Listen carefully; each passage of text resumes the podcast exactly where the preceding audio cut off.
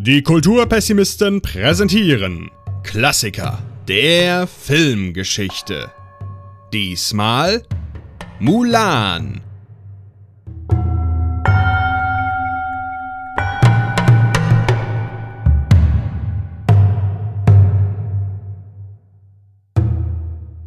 Hallo und herzlich willkommen zur zwölften Folge der Klassiker der Filmgeschichte.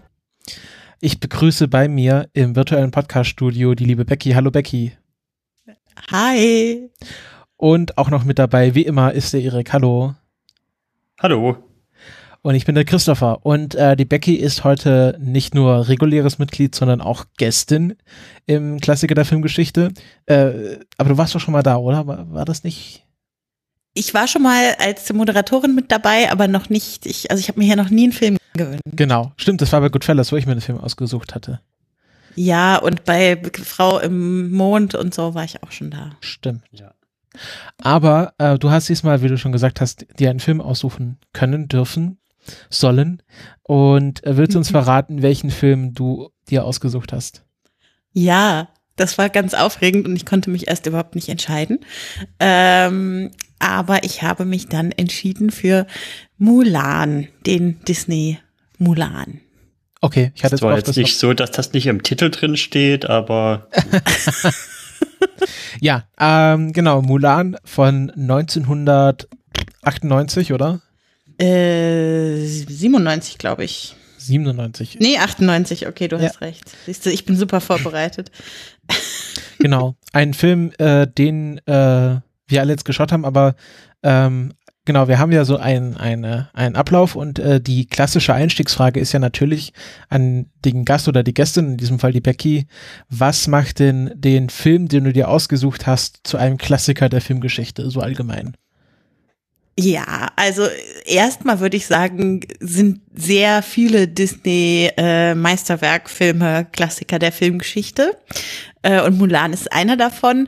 Und im Speziellen deshalb, weil es so in meinen Augen der erste ähm, von den Disney-Klassiker, ähm, Disney-Meisterwerkfilmen ähm, ist, der eine weibliche Hauptfigur hat, die nicht irgendwie darauf festgelegt ist, nur zu agieren, weil sie verliebt ist in irgendeinen Mann. Also die erste äh, weibliche Hauptfigur, die ganz aus sich selbst heraus handelt und eigene Antriebe hat. Und ähm, ja, das finde ich toll und deshalb ist das ein Klassiker. Es muss vielleicht noch mal erklären, es, also es gibt tatsächlich eine Disney-Meisterwerkreihe. Ähm, mhm. Entscheidet Disney da selber, was Meisterwerke sind oder wie wird das? Also ich, ja, das entscheiden die selber. Und das sind, also zumindest aus meiner Kindheit habe ich das so in Erinnerung, dass das immer die sind, die zu Weihnachten erscheinen. Aber vielleicht äh, ist das auch heute nicht mehr so. Dass, äh naja, Sumania kam ja letztes Jahr im Frühjahr. Also passt das eher nicht mehr. Also früher war das mal so, aber ähm, genau, das ist auf jeden Fall die, das sind, ist die Kinoproduktionenreihe von Disney. Das ist auch so, dass Filme, die sobald sie rauskommen, schon in der Meisterwerke-Sache reingehen. Genau. Weil ich hatte das eine ganze Weile, also bis jetzt eigentlich immer so verstanden, Disney bringt halt Filme raus und dann irgendwelchen Kriterien entscheiden sie halt nach einer Weile, für welchen Film, der vielleicht so gut verkauft wurde oder so, mhm. der dann nochmal in den höheren Rang des Meisterwerkfilms gehoben wird. Ja, nee, ehrlich gesagt sind das, glaube ich, einfach alle Zeichentrickfilme von Disney, die, die 90 Minuten sind und dann später auch die animierten. Ja, ich glaube, das ist einfach auch das, um das abzutrennen, zum Beispiel von Pixar, das ja auch, also mhm. ja mindestens, mittlerweile gehört ja gefühlt alles zu Disney. Also muss man sich überlegen, das ist ja auch Star Wars und Marvel und alles ist ja mittlerweile Disney. Mhm. Ähm, und dann gibt es noch die äh, Disney Toon Studios, die so Sachen wie äh, Planes, zu, Planes und Planes 2 gemacht haben oder Bambi 2, der Herr der Wälder. Und dann gibt es noch die Direct-to-Video-Produktion, das auch unter anderem Mulan 2 umfasst oder ähm, also ganz viele so Zweier-Fortsetzungen, die bei Disney Direct-to-Video gehen, also äh, Ariel die Meerjungfrau 2, Sehnsucht nach dem Meer oder Captain Buzz Lightyear Star Command, das Abenteuer beginnt. Also so Filme, wo man sich schon im Vorhinein klar ist, dass das jetzt nicht so der große Wurf wird. äh, um das vielleicht so ein bisschen zeitlich einzuordnen, finde ich ja ganz immer interessant, was so davor und danach entschieden ist. Und du hattest das ja auch schon aufgeführt, also die weiblichen Protagonistinnen in dieser Meisterwerkreihe waren davor ähm, Ariel, war das die erste 1989? Also auf jeden Fall so die erste in der zeitlichen Nähe. Also ich meine, es gab auch mal Susi und Strolch, da ist Susi auch eine Frau, aber ähm, oder Bernhard und Bianca oder es gab ja natürlich auch Cinderella und Dornröschen und sowas.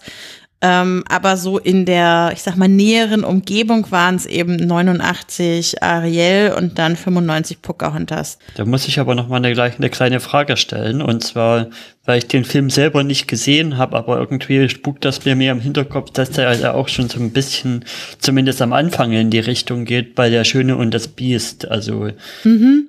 der, der, also zumindest am Anfang ist es ja glaube ich schon so, dass Bell dann auch ja nicht aus der, ich muss jetzt hier mit der Liebe und so. Ja, das handelt. ist richtig, aber der ist natürlich dann wieder aus anderen, also ich meine, der Titel schon äh, finde ich da äußerst äh, problematisch und so. Da gibt's dann wieder ganz viele andere Dinge zu kritisieren. Und Mulan ist für mich so die erste, die, also wo das einfach keine Rolle spielt und wo es wirklich so um sie geht. Ja. ja, stimmt. Davor sind bei vielen Filmen auch immer mal wieder andere Punkte, wo was Kritisches ist. Zum Beispiel, ja, wie du es ins Pad geschrieben hast bei, ähm, na? Pocahontas. Pocahontas, das mit der Darstellung da ist ja nicht so gut gelungen und also auch sagen der wir Glöckner so, von Notre Fall Dame ist ja sehr problematisch, finde ich. Ja, also nicht sehr gut gelungen. also es ist halt vor allem sehr, äh, also in dem Film geht's ja irgendwie darum, dass sie versucht, sich an diesen, an den Briten anzupassen und wie die, die Briten sie die ganze Zeit als die Wilden bezeichnen und so. Das ist natürlich ah, da problematischer an Pocahontas. Da gibt's ein sehr schönes Video, das hat mir der Frank neulich mal auf Twitter geschickt, wo so eine YouTuberin aufschlüsselt, was alles, also warum, ähm, also sie hat das auch in Bezug auf Vajana, also Moana gemacht, was ja im Grunde von der Geschichte her fast der gleiche Film ist ähm, und was dort besser gemacht wurde und was da genauso schief lief, ähm, das werde ich meinen Shownotes verlinken, das ist sehr interessant. Geht auch mhm, kurz auf Mulan mal. ein. Ähm, einfach so ein bisschen diese, diese ganze, wenn halt Disney so eine, so eine fremde Kultur versucht irgendwie aufzuarbeiten. Mhm. Ähm, da können wir jetzt auch bei Mulan drauf eingehen. Ähm, wie, was ich noch interessant finde, du hast jetzt Ariel reingenommen, aber was ist mit Bianca aus Bernhard und Bianca? Hast du den Film nicht gesehen? Doch, aber das ist halt eine Maus und kein Mensch. Ne, ja, gut, okay. Aber Ariel ist auch eine Meerjungfrau und auch kein wirklicher, ja, gut, egal. Lass ja, nur die Diskussion. Schon äh, humanoid. Ja. Mhm, danach kam äh, Tarzan und dann Fantasia 2000. Ich glaube, das ist die Geschichte, wo sie diesen, ähm, den Zauberlehrling verfilmt haben, oder war das, das war es doch, oder? Nee, ich glaube, Fantasia 2000 ist der hier nochmal neu und hübsche Machung von halt Fantasia, was dieser ja, der Irgendwas so, mit klassischer Musik. Ah ja, genau. Also ist aber da ist so klassische Musik, so trippy Bilder sind da und da ist irgendwo noch drin der Zauberlehrling versteckt, aber das ist bloß ein kleiner Teil davon irgendwie. Ja, okay, gut. Und dann ging's ja, ging's ja, kam ja die, die große, die große Krise von äh, Disney Animations, weil äh, gut, äh, ein Königreich von Lama ist, ist ziemlich gefloppt an der Kasse und dann kam Atlantis und dann Lilo und Stitch war auch noch okay und dann irgendwie Schatzplanet mochte ich persönlich sehr und dann irgendwie ja, den 2000, mochte ich auch sehr. Ja, dann ab 2003 Bärenbrüder, die Kühe sind los, Himmel und Huhn, Trifty Robinson, Bold, Bold. Ähm, das sind alles so, so Filme, die nicht so richtig abgehoben haben. Und mhm. auch Küsten Frosch, ähm, also ähm, Froschkönig in in so einer New Orleans-Setting und Rapunzel neu verföhnt hat, glaube ich, auch nicht so wirklich durchgeschlagen, oder? Ja, aber ich glaube dann schon wieder mehr. Also die hatten halt auch, also vor allem äh, Küstin Frosch, da gab's ja dann wieder andere Themen zum drüber reden, weil es die erste schwarze ähm, Prinzessin. Prinzessin im Meisterwerke-Kanon war sozusagen. Ähm, also da finde ich war dann auf jeden Fall schon wieder mehr Gerede drumherum als bei den Filmen davor. Genau. Wo wir gerade bei dem Filmewerke durchgehen sind, ziehe ich noch einen Punkt von mir vor. Und zwar, wir haben ja hier quasi so ein bisschen schon kann man sagen, dass Disney quasi bis Mulan, also das spannt sich schon über der König der Löwen und schon noch so ein bisschen davor, hatte quasi so einen Hochphasen-Run und danach flacht das sehr schnell ab. Mhm. Und danach kommt ja dann auch schnell die Phase, wo das mit den Zeichentrickfilmen immer weniger die Qualität wird und quasi nur noch CGI-Sachen kommen. Ja. Was mich auch, was mich auch als Kind irgendwie erstmal eine ganz lange Zeit gestört hat. Warum kommt denn jetzt immer diese komischen animierten Filme und die sehen, das hat mir auch nicht so wirklich gefallen und heute sieht man ja auch die ersten Pixar-Filme, die, die wirken ja eher wie so ein Vorrender, also gerade Toy Story und sowas und ja, aber da muss man auch, auch der erste Ice Age. Ja, Ice Age ist aber, ist aber auch nicht Pixar, das ist ja DreamWorks. Richtig. Ja, aber Dreamworks trotzdem, es ist, ja halt, auch es ist ja dieselbe Animationstechnik. Ja. Ich meine bloß, ja irgendwann kam halt der Knack und dann wurden auf einmal, wenn überhaupt noch Zeichentrickfilme gemacht wurden, war das eher direct to DVD oder direct to Kassette damals, glaube ich noch. Und was in den Kino kam, war halt fast alles so 3D animiert oder CGI animiert und das hat mich halt gestört. Also ich glaube, ich glaube bei Toy Story muss sie halt äh, äh, vor Augen führen, dass sie da im Grunde Computeranimation erfunden haben für. Also da hat der irgendwie ein, eine, eine Sekunde Toy Story hat er irgendwie einen Tag lang gerendert damals. Ähm, ja, aber ich finde das auch, also ich meine, jetzt Pixar ist ja, also ist ja, mittlerweile gibt's ja kaum noch handgezeichnete Animationen, gerade bei so Feature-Filmen. Ähm, mhm. Also selbst wenn es 2D aussieht, ist das ja alles digital gemacht. Ähm, ja, und dann, was ich sagen wollte, ist eigentlich, das hatte dann so, Ralf Reicht war ja so ein Film, also hier Wreck-It Wolf heißt ja im Deutsch, äh, im Englischen. Das ist ein Film, der, glaube ich, ganz gut angekommen ist. Und dann halt. Mochte ich auch voll. Dann kam halt 2013 Frozen und ähm, ich glaube, ab da war dann wieder alles okay. Oder schon davor, aber das war halt so der, war halt so ein durchschlagender Erfolg, wo ja Disney immer noch sehr viel Geld mit verdient, mit jeglichem Merchandise, was äh, alle Mädchen dieser Welt irgendwie haben müssen. Aber Tangled kam doch auch krass gut an. Ja, ist mir gar nicht so aufgefallen. Ich, äh, ist halt Frozen ist halt dieses, wo es dann wirklich dieser popkulturelle Hit war, also dass sich das dann auch wirklich eingebrannt hat über den Film hinaus in so die Gesellschaft. Mhm. Also, ja, stimmt. Ja, also frag mal, frag mal heute, geh mal auf den, heute auf den Schulhof und frag, ob die äh, Let It Go kennen. Ja, oder ich war gestern auf dem Spielplatz den ganzen Tag, äh, T-Shirts en masse mit Elsa drauf ja. und so, also ja. es ist, äh, und dann jetzt halt äh, die letzten zwei Filme, Sumania und äh, Vajana, ähm, die ja auch ziemlich erfolgreich waren. Hm. Ja. Mhm. Wobei ich auch sogar heute noch sagen würde, ich vermisse zum Teil die, also Zeichentrick-Ästhetik, sage ich mal. Es muss ja nicht handgezeichnet sein, aber ich frage mich halt bei vielen Was Filmen. Was meinst du mit Zeichentrick-Ästhetik? muss das jetzt wirklich in dreidimensionaler Optik quasi sein oder ja, also ich meine. Hätte man nicht auch gewisse Filme quasi in Zeichentrick-Optik machen können, also in 2D-Optik, weil das fehlt mir aktuell so ein bisschen. Die Klar, Sache Pixar ist, ja, hat sich jetzt so eingeruckelt, dass, dass man jetzt auch sagen kann, die sind so gut, dass sie jetzt mit ihren 3D-Sachen auch eigene Artstile schaffen können und sowas und Inside Out war ja zum Beispiel das Beste, was sie bisher gebracht haben für mich, finde ich immer noch. Und aber trotzdem, mir hm. fehlt so ein bisschen das Gegengewicht.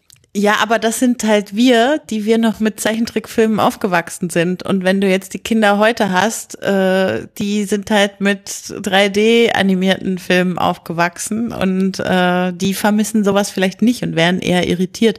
Also ich meine, es gab auch irgendwann keine Stummfilme mehr, obwohl es sicher noch Filme gegeben hätte, die man in Stummfilmoptik hätte machen können, weil einfach sich das dann weiterentwickelt hat. Und ich glaube, so ist das halt beim Zeichentrick auch.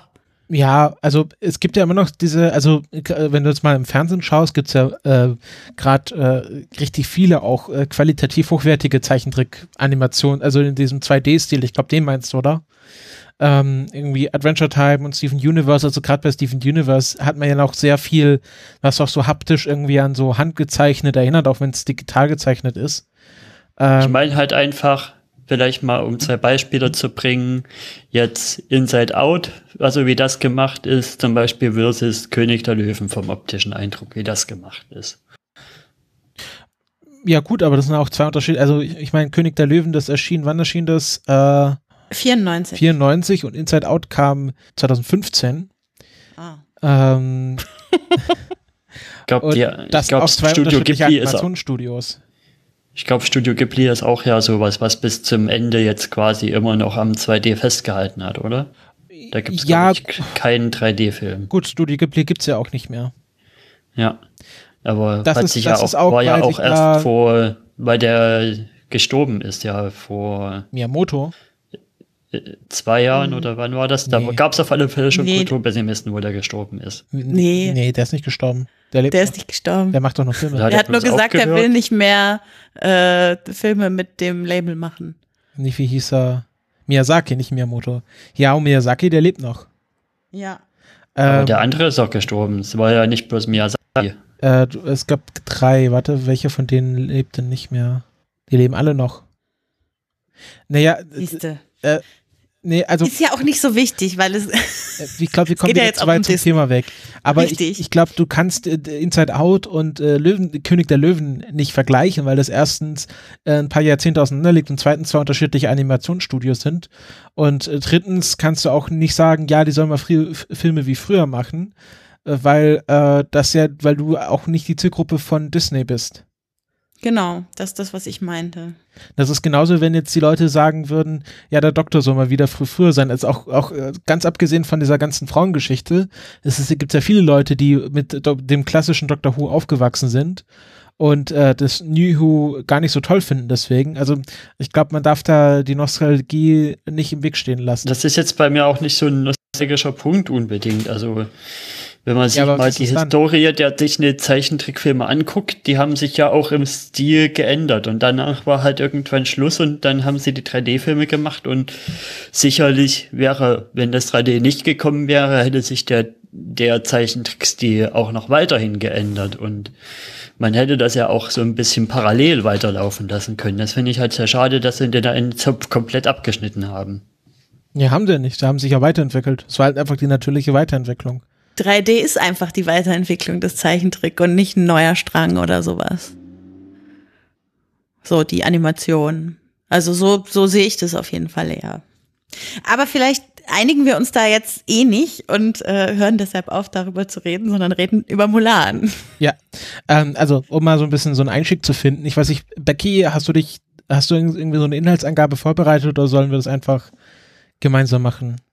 Ja, lass uns das doch äh, gemeinsam machen. Also ich kann ja mal anfangen.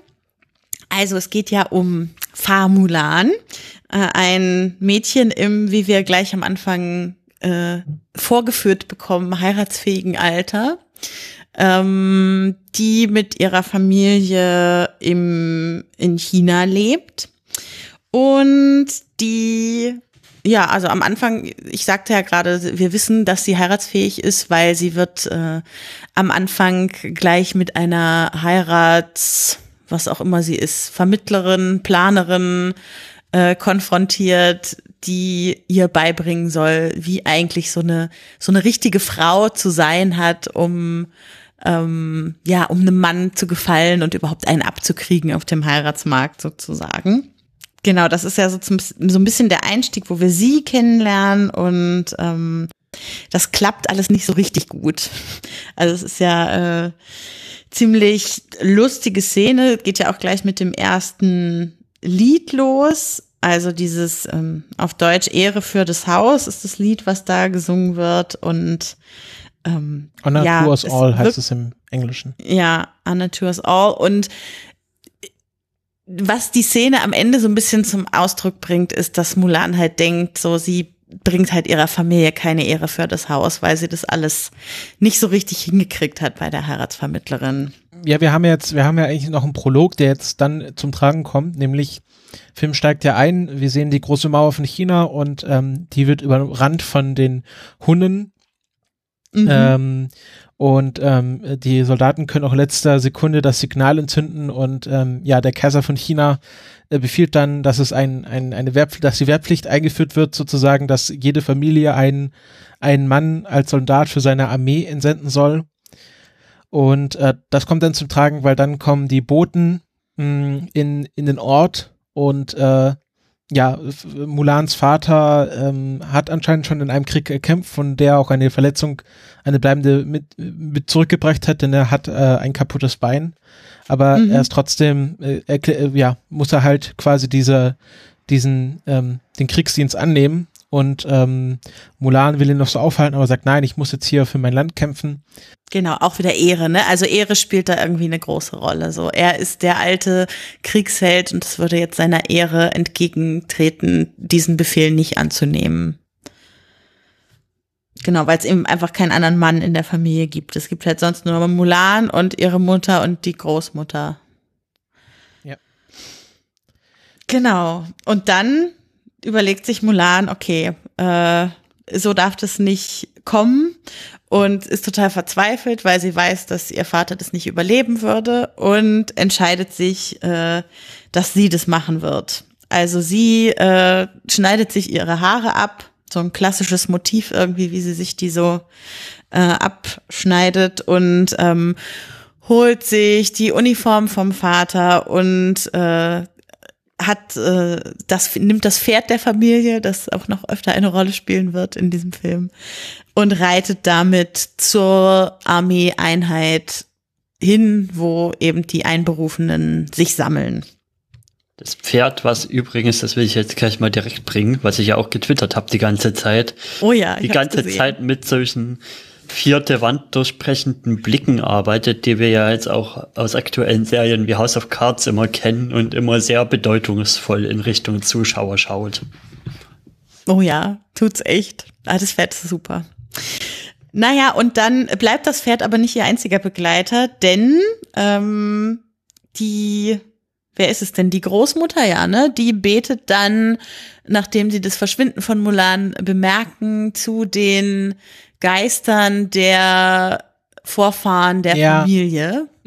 Nee, da bringst du was durcheinander. Der Mulan betet ja noch zum Abschluss. Nee, aber doch die Familie nee. auch, als sie weg ist. Also, die Familie ja, okay. bittet, dass, ja. es, dass sie beschützt werden Stimmt. soll. Ja, das recht. Und äh, der Ancestors weckt quasi die Großmutter auf. Ja, okay. Genau. Und dann die, dann äh, lernen wir die auch alle kennen, diese diese äh, Vorfahren, die dann äh, ja, wie soll ich sagen, wie so eine Art Familiengericht halten und sich überlegen, was sie tun sollen. Und ähm, die wollen dann eigentlich ähm, einen Familienwächter hinterher schicken. Ähm, und da gibt's eben einen, Mushu, den wahrscheinlich jeder im Kopf hat, der oder die jemals Mulan geguckt hat. Einen ziemlich kleinen Drachen, der mal so ein Wächter war, aber ähm, es irgendwie verkackt hat und der sich dann sozusagen diese Rolle erschleicht. Also die Urahn wollen gar nicht ihn schicken, aber er macht sich einfach schnell auf den Weg und äh, hofft damit auch irgendwie seine ja, also Position in der, wollen, in der Ahnengalerie wieder, wieder zu errichten. Sie wollen ja eigentlich erst den Great Stone Dragon schicken, aber irgendwas mhm. ist ja mit dem kaputt. Ja, der lässt mhm. sich ja nicht erwecken. Ja. Und dann äh, zerbröselt diese Statue und dann äh, muss Mushu irgendwie improvisieren.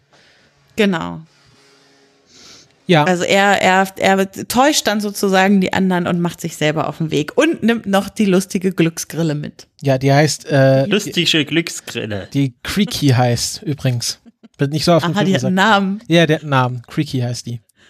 Das ist ja faszinierend. Das wusste ich auch noch nicht. Äh, genau. Und mit der macht er sich dann auf den Weg.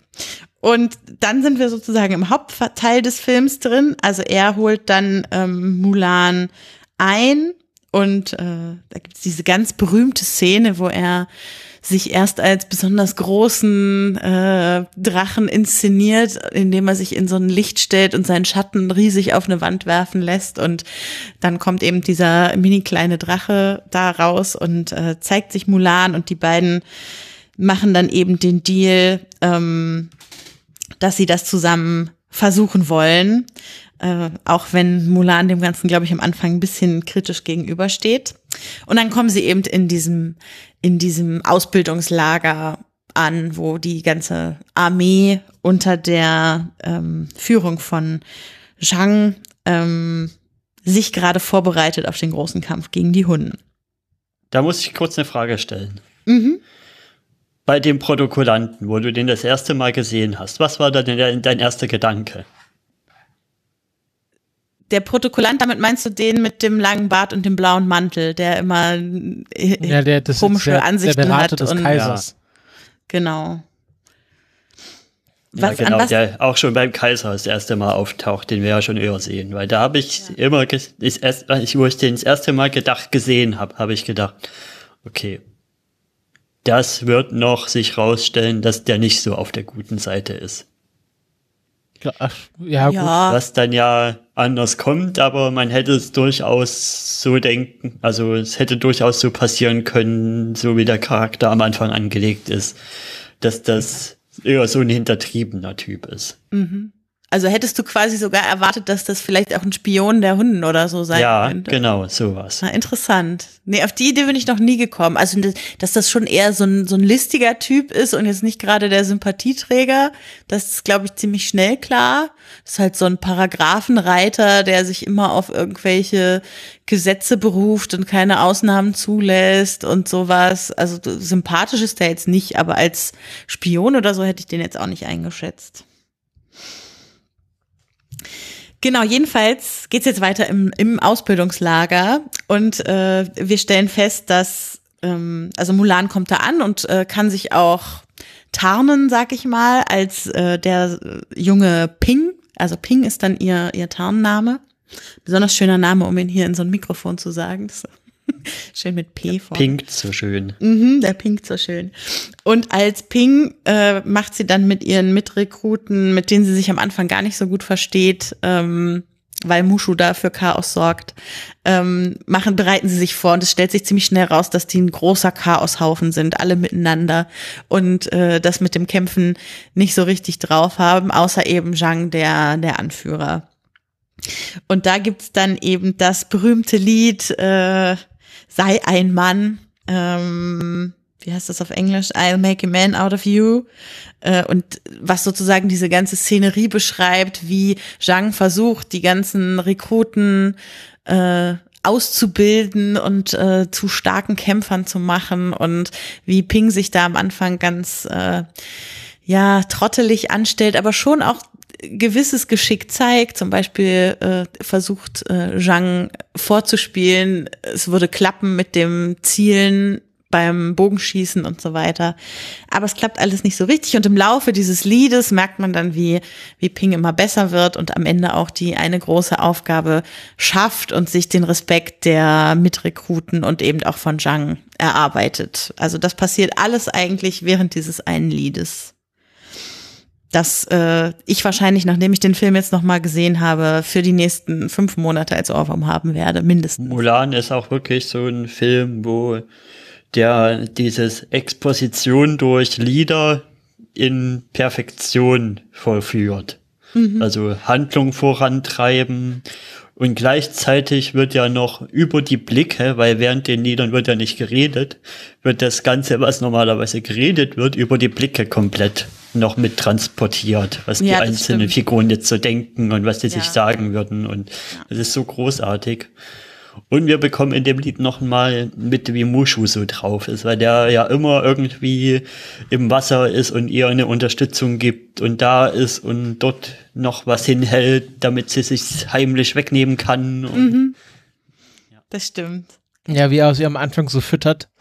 Ähm, und dann so ein ganz unklassisches Bacon and Eggs Frühstück gemacht. Ähm, auch, also es ist Porridge. ja Porridge mit Bacon und Eggs vorne drauf, so als Gesicht. Und ähm, ist alles sehr putzig. Und äh, wie er dann quasi so, so eine mütterliche Rolle übernimmt und sie so pflegt und hegt, damit sie dadurch durch das Trainingslager gut durchkommt. Ja, und nach diesem Trainingslager werden sie dann auch tatsächlich äh, ganz schnell gebraucht. Also vielleicht äh, muss man vorher noch sagen, man merkt schon, dass sich eine gewisse ähm, Spannung zwischen Zhang und Ping aufbaut. Also dass die sich vielleicht ganz gut finden. Man weiß noch nicht so recht, was da damit passiert. Das ist jetzt noch nicht so im Mittelpunkt des Ganzen, aber man kann schon ahnen, dass das noch zu einem Problem werden kann, weil Ping alias Mulan ja versucht, äh, ihr Geschlecht geheim zu halten und da jetzt irgendwie eine Liebesbeziehung wahrscheinlich nicht gerade äh, produktiv Stimmt. diesbezüglich wäre. Aber da gibt's ja auch zum Beispiel diese, diese hier Teich, ähm, Badeszene. Mhm. Wo sie auch mit den anderen badet und äh, die ganze Zeit unter Wasser bleiben muss und ja. so weiter. Und sich versucht mit so einem Seerosenblatt über Wasser so abzudecken, dass man das unten nicht sieht. Mhm.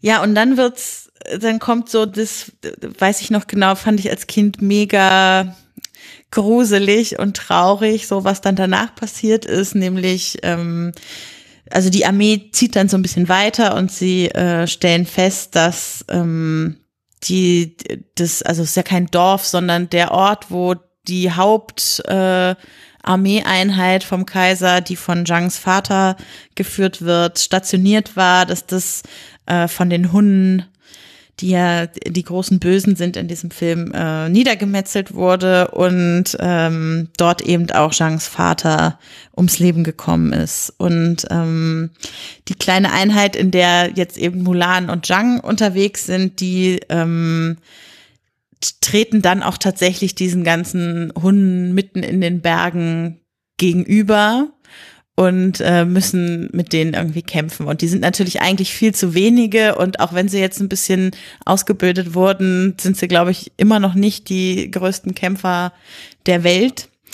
Und da kommt ja dann auch wieder Mulans Geschick ins Spiel. Aber vielleicht sollten wir noch kurz erklären, dass da ja auch Mushu wieder seine Finger im Spiel hat, weil die Sache ist ja so, dass der Vater losgezogen ist, um zu gucken, was jetzt in dem Dorf passiert ist und eigentlich zurückkommen wollte und dann faked ja Mushu diesen Brief. Deswegen ziehen die ja überhaupt los. Mhm. Das habe ich jetzt gar nicht so im Kopf gerade. Ja, Mushu schreibt den, da ist auch die Szene, wo er mit äh, äh Cricky diesen Brief schreibt und Cricky so Ach ja, äh, dem, Schreibmaschinengeräusch. Schreibmaschinengeräusch. Ja. ja.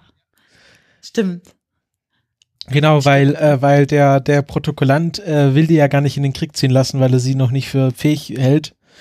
Und ähm, dann, dann auf dem Weg ist ja auch dieses eine Lied, was ja nicht so, also ich fand es jetzt ein äh, bisschen doof, ähm, hier ähm, Girl Worth Eine Frau, für die ein Kampf sich lohnt. Genau. Ähm, ja. Was ja alles im Grunde so ein bisschen, also auch die, die es gab ja die erste Zeile in ähm, Sein Mann ist ja, äh, wo dann äh, Shang sagt, ähm, ich habe, ich, ich wollte sehen und man hat mir Töchter geschickt. Also mhm. es ja, gibt ja viele Gags in dem Film, die ja nur darauf abzielen, dass, dass niemand weiß, dass Ping in Wirklichkeit Mulan ist. Und das ist ja, im Grunde ist ja dieser ganze Song nur darauf ausgelegt. Mhm. Ja, und eben auch jetzt dieses, eine Frau, für die ein Kampf sich lohnt. Es ist natürlich auch, dass das als Thema jetzt da nochmal reingebracht wird. Ähm, klar. Genau, und jetzt kämpfen sie eben gegen die Hunden das erste Mal. Und äh, es ist alles ganz dramatisch und es sieht kurz, es sieht kurz so aus, als würden sie es nicht schaffen. Aber dann hat Mulan die kluge Idee, mit einer ähm, Kanone nicht auf die Hunden selbst zu zielen, sondern auf einen Berggipfel über ihnen.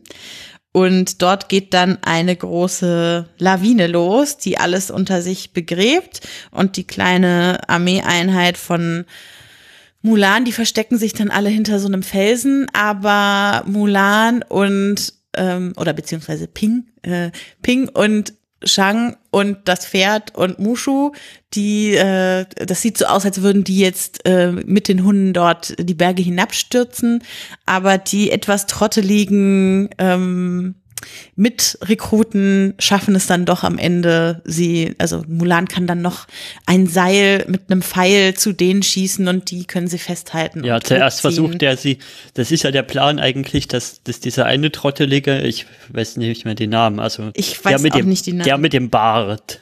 Ja. Versucht sie ja abzuschießen und dann hat er vergessen, das Ende vom Seil festzuhalten. Und ja, ja dann kommt wieder so ein lustiger Zufall, wo er schon am Weinen ist. Ich habe sie durch meine Finger gleiten lassen. Und Kriegt in dem Moment kommt der Pfeil wieder in die Hand. Ja. So, mit, mit, solchen Zufällen ist der Film auch voll von solchen ja. lustigen Zufällen. Ja, ja, voll. Und auf jeden Fall schaffen sie das dann, die zu retten und äh, Shang fühlt sich Mulan äh, verpflichtet, also weil, oder Ping, weil Ping hat sein Leben gerettet und ähm, Genau, das äh, schweißt die beiden noch mal näher zusammen. Dann bricht aber Pink zusammen, weil er äh, eine Wunde hat, also auch getroffen wurde. Und bei der Behandlung, die dann danach ansteht, kommt eben kommt es, wie es kommen muss, irgendwann in diesem Film und es wird enttarnt, dass Ping eigentlich Mulan ist. Und ähm, das ist eigentlich ganz schön gemacht, finde ich. Zhang ist sehr enttäuscht, aber gar nicht so sehr darüber, dass es eine Frau ist, sondern dass er belogen wurde. Also das macht er ziemlich deutlich und ist dann aber auch richtig hart und sagt äh, Mulan, also er sagt, wir töten dich nicht, obwohl es eigentlich Todesstrafe darauf gibt, sich als Mann auszugeben. Ähm, also wir töten dich nicht, sondern wir lassen dich hier zurück. Wir töten dich deshalb nicht, weil du hast mein Leben gerettet. Deshalb gebe ich jetzt dafür äh, dieses auf und werde dich nicht töten, sondern wir lassen dich hier zurück. Und die anderen sind alle ganz entsetzt, aber sie machen es und Mulan und Mushu und das Pferd und die Grille bleiben alleine im Schnee zurück. Und ähm, die anderen von der Armee ziehen jetzt zum Kaiser, um dem zu sagen, dass die Hunden besiegt sind. Aber Mulan, die jetzt zurückgeblieben ist, äh, bekommt mit, dass das gar nicht so ist, sondern dass der Führer der Hunnen, wie heißt der, ähm, ähm, Shan Yu, dass Shan Yu doch überlebt hat und vorhat, ähm, äh, zum, zum Kaiser zu reiten und ihn umzubringen. Und das und ist da, nochmal, das setzt auf die ganzen Hundszenen nochmal so die Krone drauf, wie mhm. sie aus dieser riesigen Lawine da einfach so wieder rauskommen. Bei wieder weitem rauskommen. Nicht, nicht, alle, sondern nur ein kleiner Teil, aber trotzdem mhm. übel krasse Gegner. Ja, wir müssen über die Hunden auf jeden Fall nachher noch äh, genauer reden. Genau, und dann äh, ist Mulan natürlich äh, in ihrem Ehrgefühl gepackt und weiß, sie kann nicht nichts tuend hier sitzen bleiben, sondern sie schwingt sich aufs Pferd und reitet mit den anderen äh, der Armee hinterher zum äh, Palast des Kaisers, um die alle zu warnen. Und äh, da kommt sie an und ihr glaubt erstmal niemand, natürlich, weil sie ist eine Frau. Und wer glaubt der Frau, die da jetzt rumläuft und sagt, die Hunden sind noch da, wenn eigentlich gerade Shang und seine Einheit vom Kaiser dafür geehrt werden sollen, dass sie die Hunden besiegt haben. Die haben ja auch das Schwert dabei, was eigentlich das Zeichen ist, äh, also das Schwert von diesem Hundenführer, was eigentlich das Zeichen ist, dass sie, dass sie es geschafft haben und die sollen jetzt geehrt werden und niemand glaubt ihr, bis der dann tatsächlich vor ihnen steht. Also der, ähm, der Hundenführer dringt dann in den Kaiserpalast ein und ähm, dann kommt sozusagen die große Abschlussschlacht, wobei es keine richtige Schlacht ist, sondern eher ein, eine Verfolgungsjagd, gespickt mit immer wieder kleinen Kämpfen zwischendurch. Also sie sind immer, erst hat der ähm, Hundenkönig den Kaiser geschnappt, dann befreien sie wieder den Kaiser und ähm, genau, und da sind dann plötzlich auch die anderen wieder an Mulans Seite. Also da geht's dann los, dass die anderen sehen, aha, Mulan hatte recht und dann äh, lass uns das jetzt zusammen machen. Also vor allem Mulan und Shang und eben die drei, die so ihre Hauptkollegen äh, waren, ähm, die sind dann nicht mehr, äh, sind dann wieder an ihrer Seite unterwegs. Genau, dann äh, gibt es da einige sehr lustige Szenen, weil sich jetzt die, die Co-Kollegen als Frauen verkleiden, äh, wie sich vorher ja Mulan als Mann verkleidet hat, um ähm, zu kämpfen. Das war so eine Szene, wo ich mich, wo ich äh, tatsächlich mh, mm, länger überlegen musste, ob ich, ob ich das jetzt gut oder schlecht finden soll. Ja, ging mir auch so. Weil einerseits ist natürlich immer so eine Sache, haha, Männer in Frauenkleidern ist ja halt immer so ein Witz. Mm, aber es war, es war in dem Fall gar nicht so, so der Gag, sondern es war, es war halt einfach nützlich. Ja, es also es wurde tatsächlich die Nützlichkeit ja. dieses Frauenkostüms in den Vordergrund gestellt. Genau. Die hatten dann eben bestimmte Tücher und Riemen, mit denen sie sich da die Säulen hochschlängeln konnten. Genau, und die haben dir dann auch diese Rolle ein bisschen angenommen. Also waren, den, den war es ja dann auch irgendwie nicht so peinlich oder so, dass sie sich als Frauen verkleidet haben, sondern mhm. die bleiben ja dann auch bis zum Ende des Filmes in diesen Frauenkleidern drin. Und mhm. äh, der, der Kleine sagt dann auch irgendwie noch am Schluss so, glaubt ihr, dass das Kleid mich fett macht? Also so, ähm, ich, ich glaube, ähm, ja, also es war jetzt nicht so schlimm wie, wie keine Ahnung, zum Beispiel bei, bei Baywatch. Also die Frauenkleider so. haben ja noch einen anderen Zweck, als ja, ja. auf die Säulen hochzukommen. Als Männer ja, wären die ja da ja nie reingekommen. Genau, ja. ja. Und es ist ja auch, es ist ja im Grunde, es steht ja auch in dem, in der Zusammenhang, dass es so eine Rollenumdrehung war, weil sich halt Mulan die ganze Zeit als Mann verkleidet hat. Und jetzt kommt mhm. quasi die, der, der, also die Umkehr. Von dem her, ja, aber ich habe ich hab das halt, ich habe eine Weile drüber nachgedacht beim Schauen, ob ich das jetzt gut oder schlecht mhm. finde. Ja, und das spiegelt natürlich auch so ein bisschen schon vor zu dem Thema, was wir später noch kommen, als Kind und als Erwachsener. Als Kind mhm. findet man die Szene halt einfach lustig. Oh, guck mal, die drei Männer da und jetzt sind sie als Frauen verkleidet und ja. Ja. Genau, und dann kommen wir zum Schluss. Wie sollte es anders sein? Äh, schlussendlich klappt es und Mulan und die anderen schaffen es äh, nochmal mit klugen Ideen, die da auch nötig sind, den ähm, Hundenkönig zu oder den Hundenanführer zu besiegen und retten den Kaiser. Und ähm, der Kaiser, ja, was macht er eigentlich? Er, er, er, er könnte ja auch also er hätte ja auch das Recht, weiterhin die Todesstrafe an ihr auszuführen, weil sie sich eben als Mann ausgegeben hat aber ähm, er tadelt sie überhaupt nicht, sondern er lobt sie und ehrt sie und sagt, sie hat ihrer Familie eben Ehre gebracht durch das, was sie getan hat und ähm, ja, sagt sozusagen, sie hat alles richtig gemacht und das ganze Reich verbeugt sich vor ihr. Ja. Und äh, dann haben wir noch den quasi den den ähm, Epilog. Epilog, genau, ich habe gerade das Wort gesucht. Ähm, ja. Wo sie dann zu ihren Eltern zurückkehrt und alle, alle sind irgendwie glücklich und ähm, dann lädt sie noch Shang zum Essen ein. Und, äh, ja, Shang, Shang erst sagt ja die Großmutter, aha, sie hat hier ein Schwert und eine Medaille mitgebracht, hätte sie sich doch mal lieber einen Mann mitgebracht, wie die Großmutter halt so ist die ganze Zeit. Und in dem Moment kommt Shang dann eben um die Ecke, der ihr ihren Helm bringt, den sie vergessen hat und es war jetzt ganz wichtig, dass er den noch bringt und wird dann zum Essen eingeladen und äh, damit endet das Ganze dann. Ach so, und Mushu natürlich. Mushu wird auch äh, rehabilitiert bei den Ahnen und äh, kriegt seinen Job als Familienwächter sozusagen zurück, weil er hat's ja auch, also er hat ja seine Aufgabe auch erfüllt. Ja, äh, ja. genau. Das war der Film. Das war ihr Leben. Mhm. Ähm, ich habe mir mal, vielleicht, ich habe äh, mir mal den historischen Hintergrund von Mulan herausgesucht, äh, angelesen. Mhm. Und ähm, der Hintergrund ist, ähm, das geht auf eine Ballade, eine, eine, chinesische, eine chinesische Volkssage aus dem äh, ja, so ungefähr vierten Jahrhundert nach Christus ähm, zurück, beziehungsweise dort wurde, zu, wurde sie zum ersten Mal aufgeschrieben, also die gibt schon davor, aber wurde halt nur mündlich überliefert.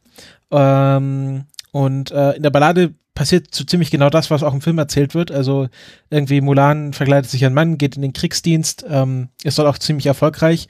Nur das Ende ist ein bisschen anders, ähm, weil sie wird nicht enttarnt, sondern kehrt einfach ganz normal nach zwölf Jahren Kriegsdienst, den sie ableistet, ähm, ähm, in ihr Dorf zurück mit ihrer mit ihrer Truppe und ähm, zeigt sich dann als oder äh, offenbart sich dann als Frau ganz freiwillig und mhm. ähm, das ist dann auch, ich glaube, Todesstrafe ist auch irgendwie gar kein Thema oder so, sondern ähm, wir sind dann halt verwundert, dass sie halt zwölf Jahre mit, mit, mit dieser Frau gekämpft haben, ohne dass sie es gemerkt haben.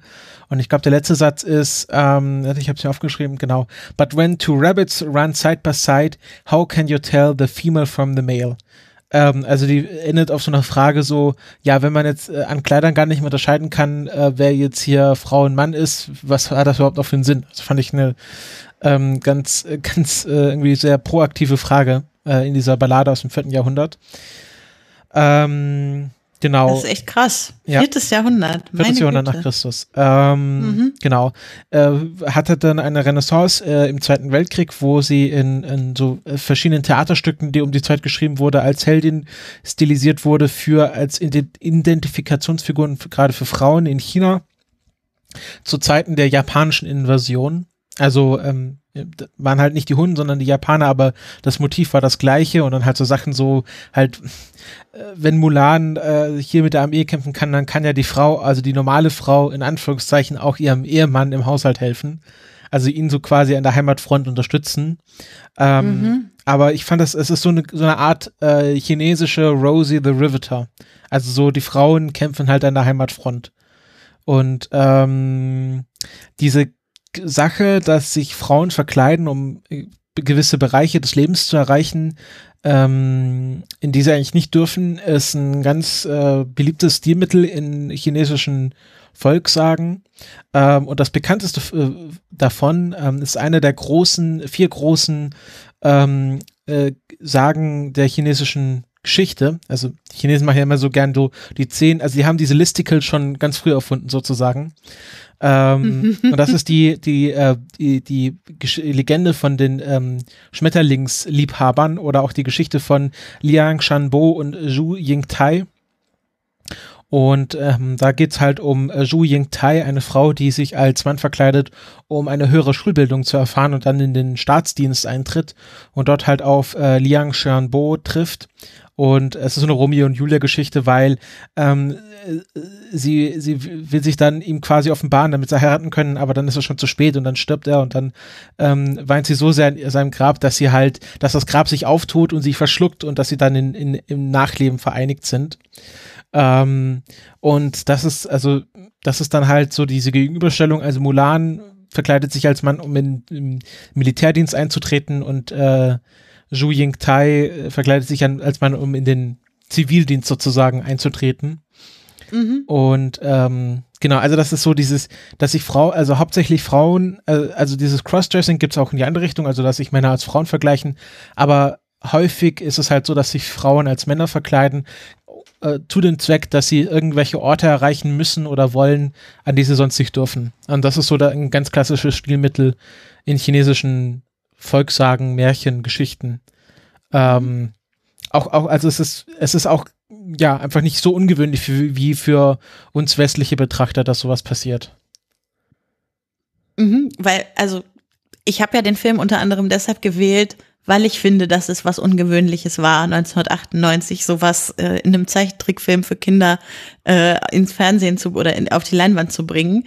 Ähm, von daher ähm, ja, es ist schon sehr spannend, dass das traditionell so weit tatsächlich schon zurückreicht in, in China.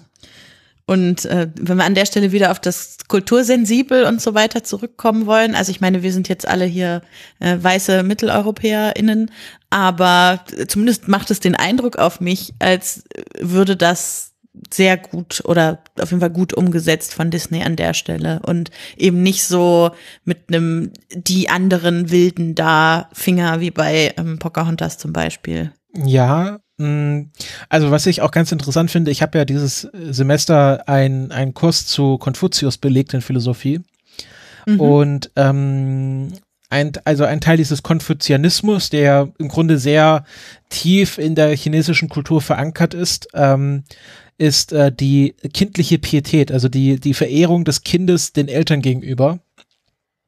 Und mhm. dann gibt es auch so ganz so, so Geschichten, so zehn Beispiele, es sind tatsächlich immer solche Listicles tatsächlich, äh, zehn Beispiele von kindlicher Pietät, also irgendwie ein Mönch, der sich aufs Eis legt, um für seine kranken Eltern Fische zu fangen und solche Sachen, also wie sich Kinder halt für ihre Eltern opfern. Und auch mhm. diese, also diese, diese ganze Geschichte mit Ehre und ähm, dass man die Eltern ehren soll und dass man irgendwie die, das Geschlecht ehren soll, ähm, das ist jetzt zwar teilweise auch mittlerweile ein Klischee, aber das ist tatsächlich auch in realen Traditionen der chinesischen Kultur verknüpft. Also ich glaube, man kann sehr viel verstehen, wenn man zum Beispiel Konfuzius liest, weil das halt wie bei uns halt die so Demokratie oder Arist also so Platon, Aristoteles ist es halt für die Konfuzius. Ähm, mhm. Weil ja, der sich, der quasi die Grundlagen für die chinesische Kultur gelegt hat, so was, was ähm, Ideale und, und äh, Ethik angeht. Ähm, ja, ähm, ganz interessant, ähm, äh, Mulan wurde ja dann auch äh, in China äh, gezeigt. Das war nämlich so die Geschichte, dass sie äh, dass, dass China nicht so gut äh, auf Disney zu sprechen war um die Zeit, weil die eine, ein Biopic über den Dalai Lama finanziert haben. Ähm, was China natürlich nicht so toll fand, weil es irgendwie, mhm. die meinten halt, dass das würde den Dalai Lama politisch glorifizieren und solche Sachen. Und ähm, sie hatten halt äh, gute Erfahrungen gemacht mit König der Löwen, der auch sehr erfolgreich in China war und wollte natürlich, dass auch gerade jetzt Mulan in China gezeigt wird. Und China hat ja so ein Limit an ausländischen Filmen, die pro Jahr gezeigt werden dürfen in China. Mhm. Und es wurde dann auch erst ein Jahr später, nämlich 1999 in China gezeigt und kam auch nicht so super an, weil auch unter anderem die Chinesen fanden, dass das nicht eng mit nicht nicht nicht ähm, eng genug mit der Originalsage verknüpft war. Also mhm. denen ist natürlich, weil die halt die Geschichte schon vorher kannten, denen sind natürlich die ganzen Unterschiede, die gemacht wurden, äh, total klar. Ähm, mhm. Also das ist, äh, keine Ahnung, wenn man äh, ja gut, Hänsel und Gretel oder hm, Aschenbrödel oder so wurde natürlich auch verfilmt, aber das ist so ein bisschen, glaube ich, auch näher an der Originalsage dran. Ja, wobei, also wenn ich jetzt Cinderella mir angucke, das, wo ja irgendwie irgendwelche Mäuse aus Kürbissen die, die Kutsche für Cinderella zaubern, das ist jetzt auch nicht, wie es die Grimms mal aufgeschrieben ja, aber, haben oder so. Ähm, ich glaube, wir fänden es auch sehr komisch, wenn jetzt ein chinesisches Studio Cinderella machen würde. Dann, dann würde uns ja, auch sehr viele Unterschiede auffallen. Ja, wahrscheinlich schon. Und ah, was ja, auch. Gerade bei den, bei den Grimm-Verfilmungen ist es ja so, also da sind ja schon die, die Märchenüberlieferungen an sich sind ja über die Jahre immer mehr abgemildert worden. Also in den originalen Texten sind es da ja was bei einigen Märchen ziemlich krasse Dinger drin, zum Beispiel mit glühenden Schuhen zu Tode tanzende Menschen und sowas ist da ja drin, so als Strafe für gewisse Dinge und ja, aber das Problem ist das auch, wurde ja da schon abgemildert und dann nochmal von Disney in den Filmen abgemildert ja, natürlich. Das kannst du ja auch, auch nicht in dem Punkt. Kinderfilm bringen. Ich glaube, ein anderer Punkt war auch, dass ähm, die Figuren nicht asiatisch genug aussahen für ein chinesisches Publikum. Also die mhm. äh, die Protagonisten. Ich glaube, das mhm. ist auch so ein, so ein Punkt, so ein Kritikpunkt, ähm, dass ja die Hunden ja, also sehr, also es ist ja so ein sehr schwarz-weiß Charakterisierung. Also es gibt hier die guten Chinesen und auf der anderen Seite die bösen Hunden und die sind halt äh, gefühlt für mich nochmal viel asiatischer, also viel fremdländischer gezeichnet worden als die Protagonisten, die ja doch ein teilweise sehr europäischen Einschlag dann noch oder sehr westlichen Einschlag haben in ihrer, wie sie gezeichnet sind, also sehr helle Haut. Mhm. Ähm, äh, ja, also vom, vom, von der Frisur und vom, von der Kleidung her schon äh, asiatisch, aber ähm, äh, dann halt äh, doch nicht asiatisch genug auch. Also, ja. Mhm. Das ist interessant. Ja. Also auf jeden Fall äh, ist es, also ne, was wir jetzt gesagt haben, so mir, ich, mir ich empfinde das jetzt als ähm, relativ kultursensibel im Vergleich zu Sachen, die Disney so vorher gemacht hat. Aber natürlich kann ich das eigentlich überhaupt nicht beurteilen, sondern das ist total wichtig, an der Stelle dann die, die chinesischen Stimmen zum Beispiel zu hören. Ja. ja. Aber das ist bei den Filmen wie hier jetzt Mulan oder auch Vajana jetzt dieses Jahr ist es ja auch so, da haben wir ja einen abgeschlossenen Blick auf die Kultur. Wir haben da ja nicht so wie bei Pocahontas noch diese, diese weißen Leute, die da von außen kommen und dann nochmal eine ganz andere Problematik mit reinbringen. Mhm, das stimmt auch. Das ist ein, ist ein Unterschied auf jeden Fall. Vielleicht haben sie da auch einfach gelernt aus Pocahontas. Man weiß es nicht. Ja, ich glaube, weil Pocahontas ähm. auch ziemlich gefloppt ist, glaube ich, an den Kinokassen. Also es war nicht so der Erfolg, wie man sich gewünscht hatte. Die Musik und war sehr ich schön glaube, Du hast zwar gesagt, dass das ein ziemlich mutiger Ding, äh, Schritt war von Disney, das mit, mit Mulan zu machen, dass sie sich so in Ping umkleidet quasi, aber für mich ist eher quasi der andere Schritt, also der am Ende passiert, ist eher das, was, was ich sagen würde, ist das Mutige in dem Film, dass sie das so gemacht haben, weil meine Argumentation ist so ein bisschen so, dass dass es ja schon so noch in der Zeit auch eher so war, dass das ja, ich sag mal so, bei Frauen, die erfolgreich sein wollten, ja auch eher, ja, das zuträglich war irgendwie von der Gesellschaft gesehen, dass, dass da Frauen ihre Weiblichkeit so ziemlich weit nach hinten gestellt haben und eher so das Maskuline vorgestellt haben ja, und ist doch quasi heute auch noch so.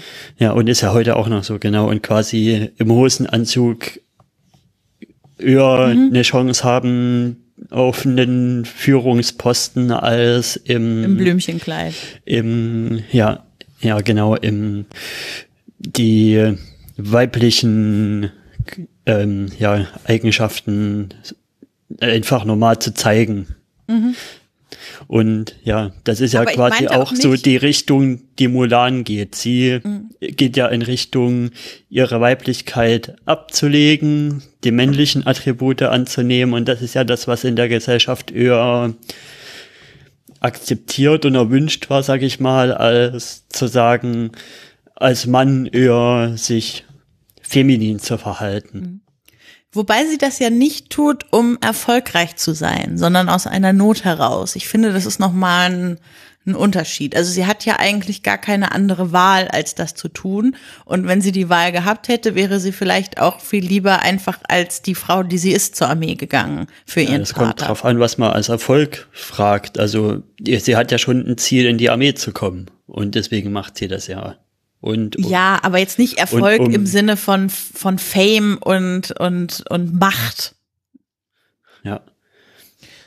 Aber wollen, aber ich würde ja auch nicht sagen, dass Frauen, die in eine Führungsposition wollen, das unbedingt machen, weil sie in das bloß auf den Fame und den Ruhm aussehen, sondern vielleicht auch zum Teil ja, ich würde auch meinen, zum größeren Teil, dass Menschen das überhaupt machen, um ja was zu bewirken, um was zu verändern. Und das ist ja voll. Ich glaube, da ist mein Ziel. Menschenbild einfach ein bisschen schlechter als deins. Also ich meine, Führungspositionen haben immer auch was mit Macht zu tun. Aber das ist vielleicht eine, eine Diskussion, die wir ja. auslagern sollten an dieser Stelle. Nur noch ein Satz, halt Macht als Werkzeug, um damit was zu bewirken. Oder Geld zu Würde verdienen. Würde ich schon sagen. ja, ich. Ähm, ja, äh, es war auch im Entwicklungsprozess, ähm, ähm, wie war denn das da? Da hatten die erst äh, sich ein bisschen weiter von der Originalballade entfernt und hatten Mulan so ein bisschen als Figur gezeichnet, die aus diesem, aus diesem Leben raus will. Also sie ist ja jetzt auch nicht so zufrieden am Anfang, aber sie will da irgendwie, hat nicht so das Gefühl, ich muss hier weg, ich muss irgendwie die weite Welt sehen und so und ähm, haben dann quasi das als Motivation genommen, dass halt Mulan sich da ins Militär einschleicht, um halt so ein bisschen aus ihrem traditionellen Umfeld rauszukommen. Und das haben sie ja dann gestrichen, weil sie dann gedacht haben, dann ist Mulan zu selbstsüchtig, ähm, mhm. weil sie das ja aus persönlichen Gründen macht und nicht, um ihren Vater zu schützen. Ähm, also es war auch nochmal so eine Idee, die sie im Entwicklungsprozess hatten, als sie den Film gemacht haben. Ja, cool gut, dass sie da auch Entwicklung zugelassen haben während des Prozesses. So, ja, also die sind ja auch ähm, irgendwie drei Wochen nach, nach äh, China gegangen, das ganze Team, glaube ich, irgendwie so 13 Leute. Oder halt mhm. das, Entwicklungsteam. Ähm, und äh, haben halt äh, sich die Gegend angeschaut. Äh, sie meinten auch, sie waren sehr beeindruckt von den Flaggen und deswegen sind so viele Flaggen in dem Film, weil sie die halt so toll fanden in China. Mhm. Ähm, ja, und äh, was, was haben wir noch irgendwie auf der Liste? Ja, Zeichenstil wäre jetzt. Ja, genau. Ja, ja ähm, gut. Ja. Ich finde ähm, den Zeichenstil, also ich finde gar nicht den Grundzeichenstil so ähm, besonders erwähnenswert, aber andere von euch vielleicht schon, sondern was ich äh, wirklich spannend finde, ist, dass es zwischendurch immer mal wieder so Szenen gibt, die tatsächlich so im Stile von dem, was ich als chinesische Kunst bezeichnen würde, äh, in all meiner Unwissenheit, ähm, so gehalten sind. Also wie so ein Papierhintergrund, auf dem dann nur noch wie so mit Federn gezeichnete Umrisse der Figuren zu sehen sind, die sich bewegen. Das gibt so zwei, drei Mal in dem Film. Und das finde ich eigentlich äh, ziemlich cool, dass das da auch nochmal optisch so umgesetzt wurde, dieses ganze Thema. Mhm. Ähm, gibt auch noch ein Zitat von Hans Bacher, der war, ähm, also kurz lügen, da war irgendwie so Development Heini. Ähm, also der, der diesen Zeichenstil oder die, genau den Stil halt von Mulan entwickelt hat, der meinte halt, ähm, wie war das? Big Shapes, Small Positive Details. Also hat man ja ganz oft in dem Film, dass man halt so wirklich so ein, wie so ein Panoramashot hat und dann sind halt die Figuren ganz klein, irgendwie unten am Bildschirmrand oder äh, also gerade wenn sie durch die Berge laufen, sieht man sie ja von ganz weit weg, nur ganz klein oder ähm, äh, dass das irgendwie im Haus, also sehr viele, sehr großflächig gearbeitet wird, sehr wenig Details, sondern halt ein kleines Detail in, in der Szene gezeigt wird, was auch so ein bisschen, mhm. ähm, ja, einfach von, von, von, von der Bauart, wie die Häuser gemacht werden. Also, dass es ja da sehr viel großflächig gearbeitet wird mit, äh, mit diesen Paravents und äh, Papierwänden, ähm, dass das, äh, das halt wenig irgendwie so viel klein-klein gab, sondern halt irgendwie ein, ein Detail und dann sehr viele große Elemente in der Szene. Mhm. Kann man mal drauf achten, wenn man sich jetzt den Film nochmal anschauen würde. Und äh, genau, dass man sich halt auch äh, explizit weniger detailreich gearbeitet hat. Also der, der Zeichenstil ist wie, zum Beispiel weniger detailreich als bei König der Löwen und mehr so, als würde man mit so einem mit Wasserfarben malen, was ja der chinesischen Kunsttradition entspricht. Mhm. Ähm, also sieht man ja auch am Anfang, wie sich Mulan äh, die, die, die, ähm, die den Spickzettel schreibt, macht sie auch mit so einem Pinsel auf die Hand. Und damit kann man ja wenig detailreich zeichnen, sondern eher so, eher so in geschwungenen Kurven. Ja. Ich mag den Artstil, also den, den generellen Stil auch sehr. Also die, die generelle Designsprache, das ist ja wirklich sehr einheitlich auf den Film. Das macht ein, das gibt einen schönen runden Eindruck über den gesamten Film und ja, sie, es ist einfach, also mir gefällt sehr und auch die Farben sind halt gerade in dem, nach dem Finale dann in, im Palast mit den ganzen bunten Kleidern, die die Leute anhaben und auch schon vor dem Finale mit dem, mit der Parade und dem Drachen und aber auch die Szenen, wo mal weniger Farbenfreude ist, wo sie in den Bergen unterwegs sind, das, das sieht alles sehr schön aus. Oder auch das, das mit den, mit dem brennenden Dorf, da, ja. das sieht ja wirklich grausam aus. Und das wollte ich die, auch gerade sagen. Die haben da voll die Farbpalette ausgenutzt. Mhm. Ja, ja finde ich auch. Also die Szene mit dem brennenden Dorf, das ist so, so eindrücklich optisch irgendwie umgesetzt, ohne dass du da jetzt Leichen sehen würdest oder sowas, sondern es ist wirklich einfach, das, das wirkt durch das bisschen Rauch, was da aufsteigt. Also wir haben da ja einen ganz langen Shot auf dieses Dorf, wo sich auch gar nicht so viel bewegt, sondern wo du nur so ein bisschen hochrauchen siehst und dann sehen wir irgendwie das Gesicht von Zhang, wie sich das verfinstert und das ist echt äh, beeindruckend. Mhm. Es wird auch sehr viel mit Rot in dem Film gearbeitet. Mhm. Ähm, also von der Kleidung her und äh, Mushu, der war ja auch in verschiedenen Iterationen mal blau und grün. Ähm, oder also ich glaube grün und golden wollen sie den mal machen, aber sind dann doch wieder zu diesem äh, roten äh, Farbschema zurückgegangen.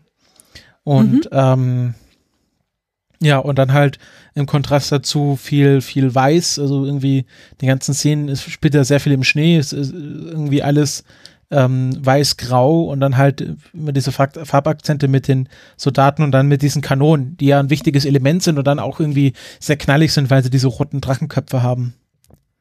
Mhm. Ja, also wirklich äh, sehr, sehr hübsch.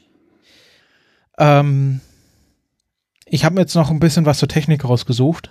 Mhm, äh, wollen, wollen wir erst noch den Zeichenstil komplett Ja, das ist weil, ja die Technik zum Zeichenstil. Weil ich hatte noch, ich hatte ja noch das mit dem Manga-Stil, wo, wo da jemand ein Fragezeichen ja, dahinter geschrieben hat.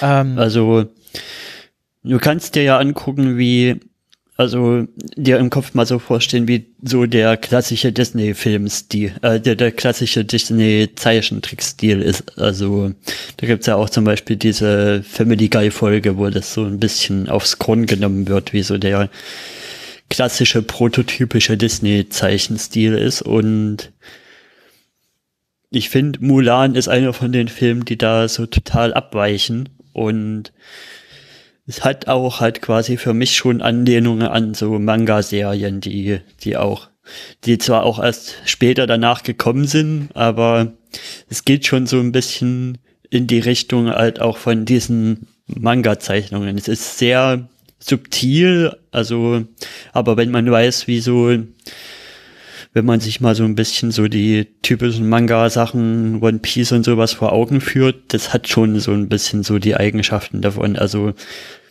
Figuren mit eher großen Augen, aber ansonsten weniger Details, also eher klare Linien und aber auch interessanterweise so eine so ein Hang zum na, wie heißt denn das, wenn man nicht so wirklich erkennen kann, welches Geschlecht jetzt ist? Androgyn, oder? Mhm. Weil die Mangas zeichnen sich ja durch ihre Androgynität aus, dass da gibt es so lustige Dinge, wenn man so, da wurden so zum Beispiel die äh, Naruto-Figuren hergenommen und Gender Swap gemacht und interessanterweise sehen die wenn man die so nebeneinander hält, fast genau gleich aus. Also es wurden wirklich bloß, mussten wirklich bloß minimale Details geändert werden und um quasi aus einem männlich aussehenden Figur eine weiblich aussehende Figur zu machen und umgedreht. Und das spielt halt gerade bei so einem Stil spielt halt gerade bei so einem Film wie Mulan voll in die Karten rein, wo man halt eine Figur, die weiblich aussieht, dann das irgendwie schaffen muss, dass, dass die dann ja männlich aussieht und dass man das auch abnimmt, dass die Leute das glauben, dass, dass das Ping männlich aussieht und das sieht ja auch so aus und wenn man die wiederum mit Mulan, also wenn man da wiederum das Bild von Ping und Mulan nebeneinander hält, sind ja auch wieder bloß sehr minimalistische Details geändert worden und da sehe ich halt einfach die Anlehnung an diesen Anime-Manga-Stil. Mhm. Ja, sehe ich. Ich habe leider von Mangas überhaupt gar keine Ahnung. Ich habe mir mal, ich habe mir mal da ein bisschen raus. eine Seite von vom Egmont Verlag herausgesucht, ähm, wo die Stilelemente, Stilelemente des Mangas aufgezählt werden. Ähm, ja, also ich sehe es ehrlich gesagt nicht in Mulan.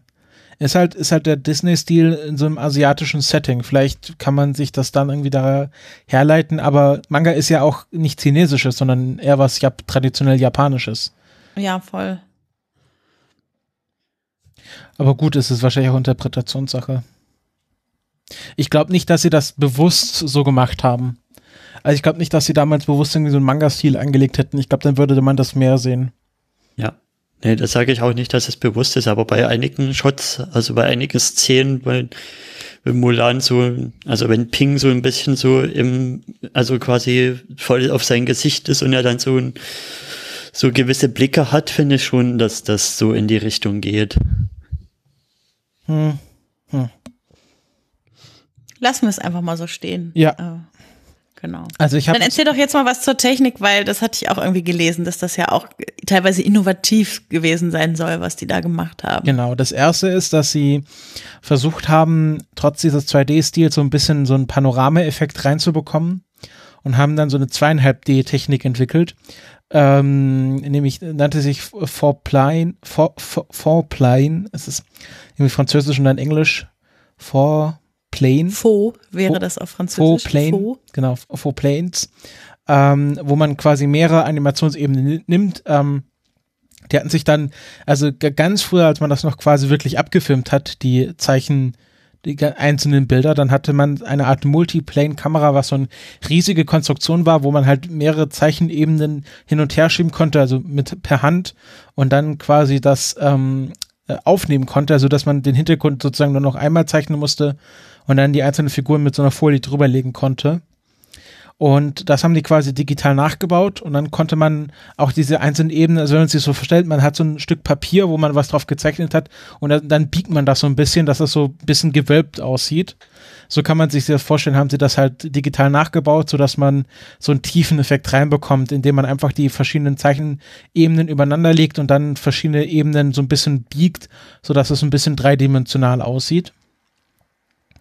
Und ähm, was dann die größte Innovation war, äh, nannte sich Attila.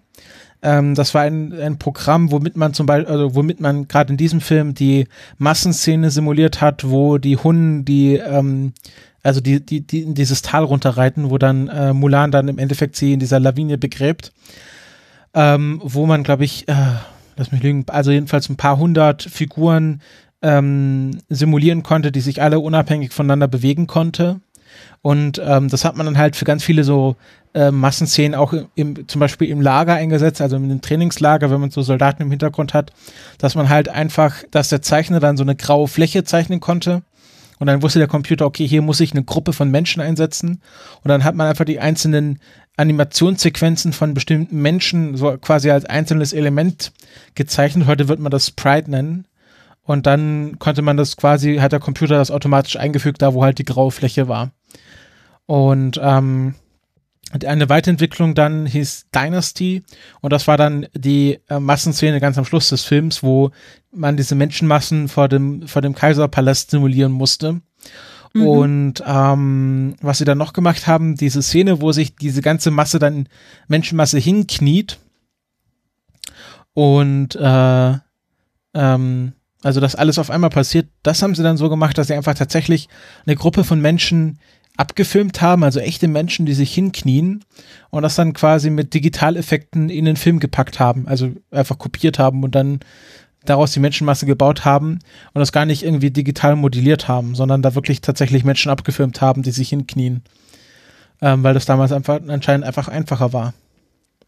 Ja, und fällt nicht auf. Also sieht tatsächlich aus, als wäre das ja in der normalen in der normalen Technik gemacht, wie auch der ganze Film gemacht ist. Ja. Mhm.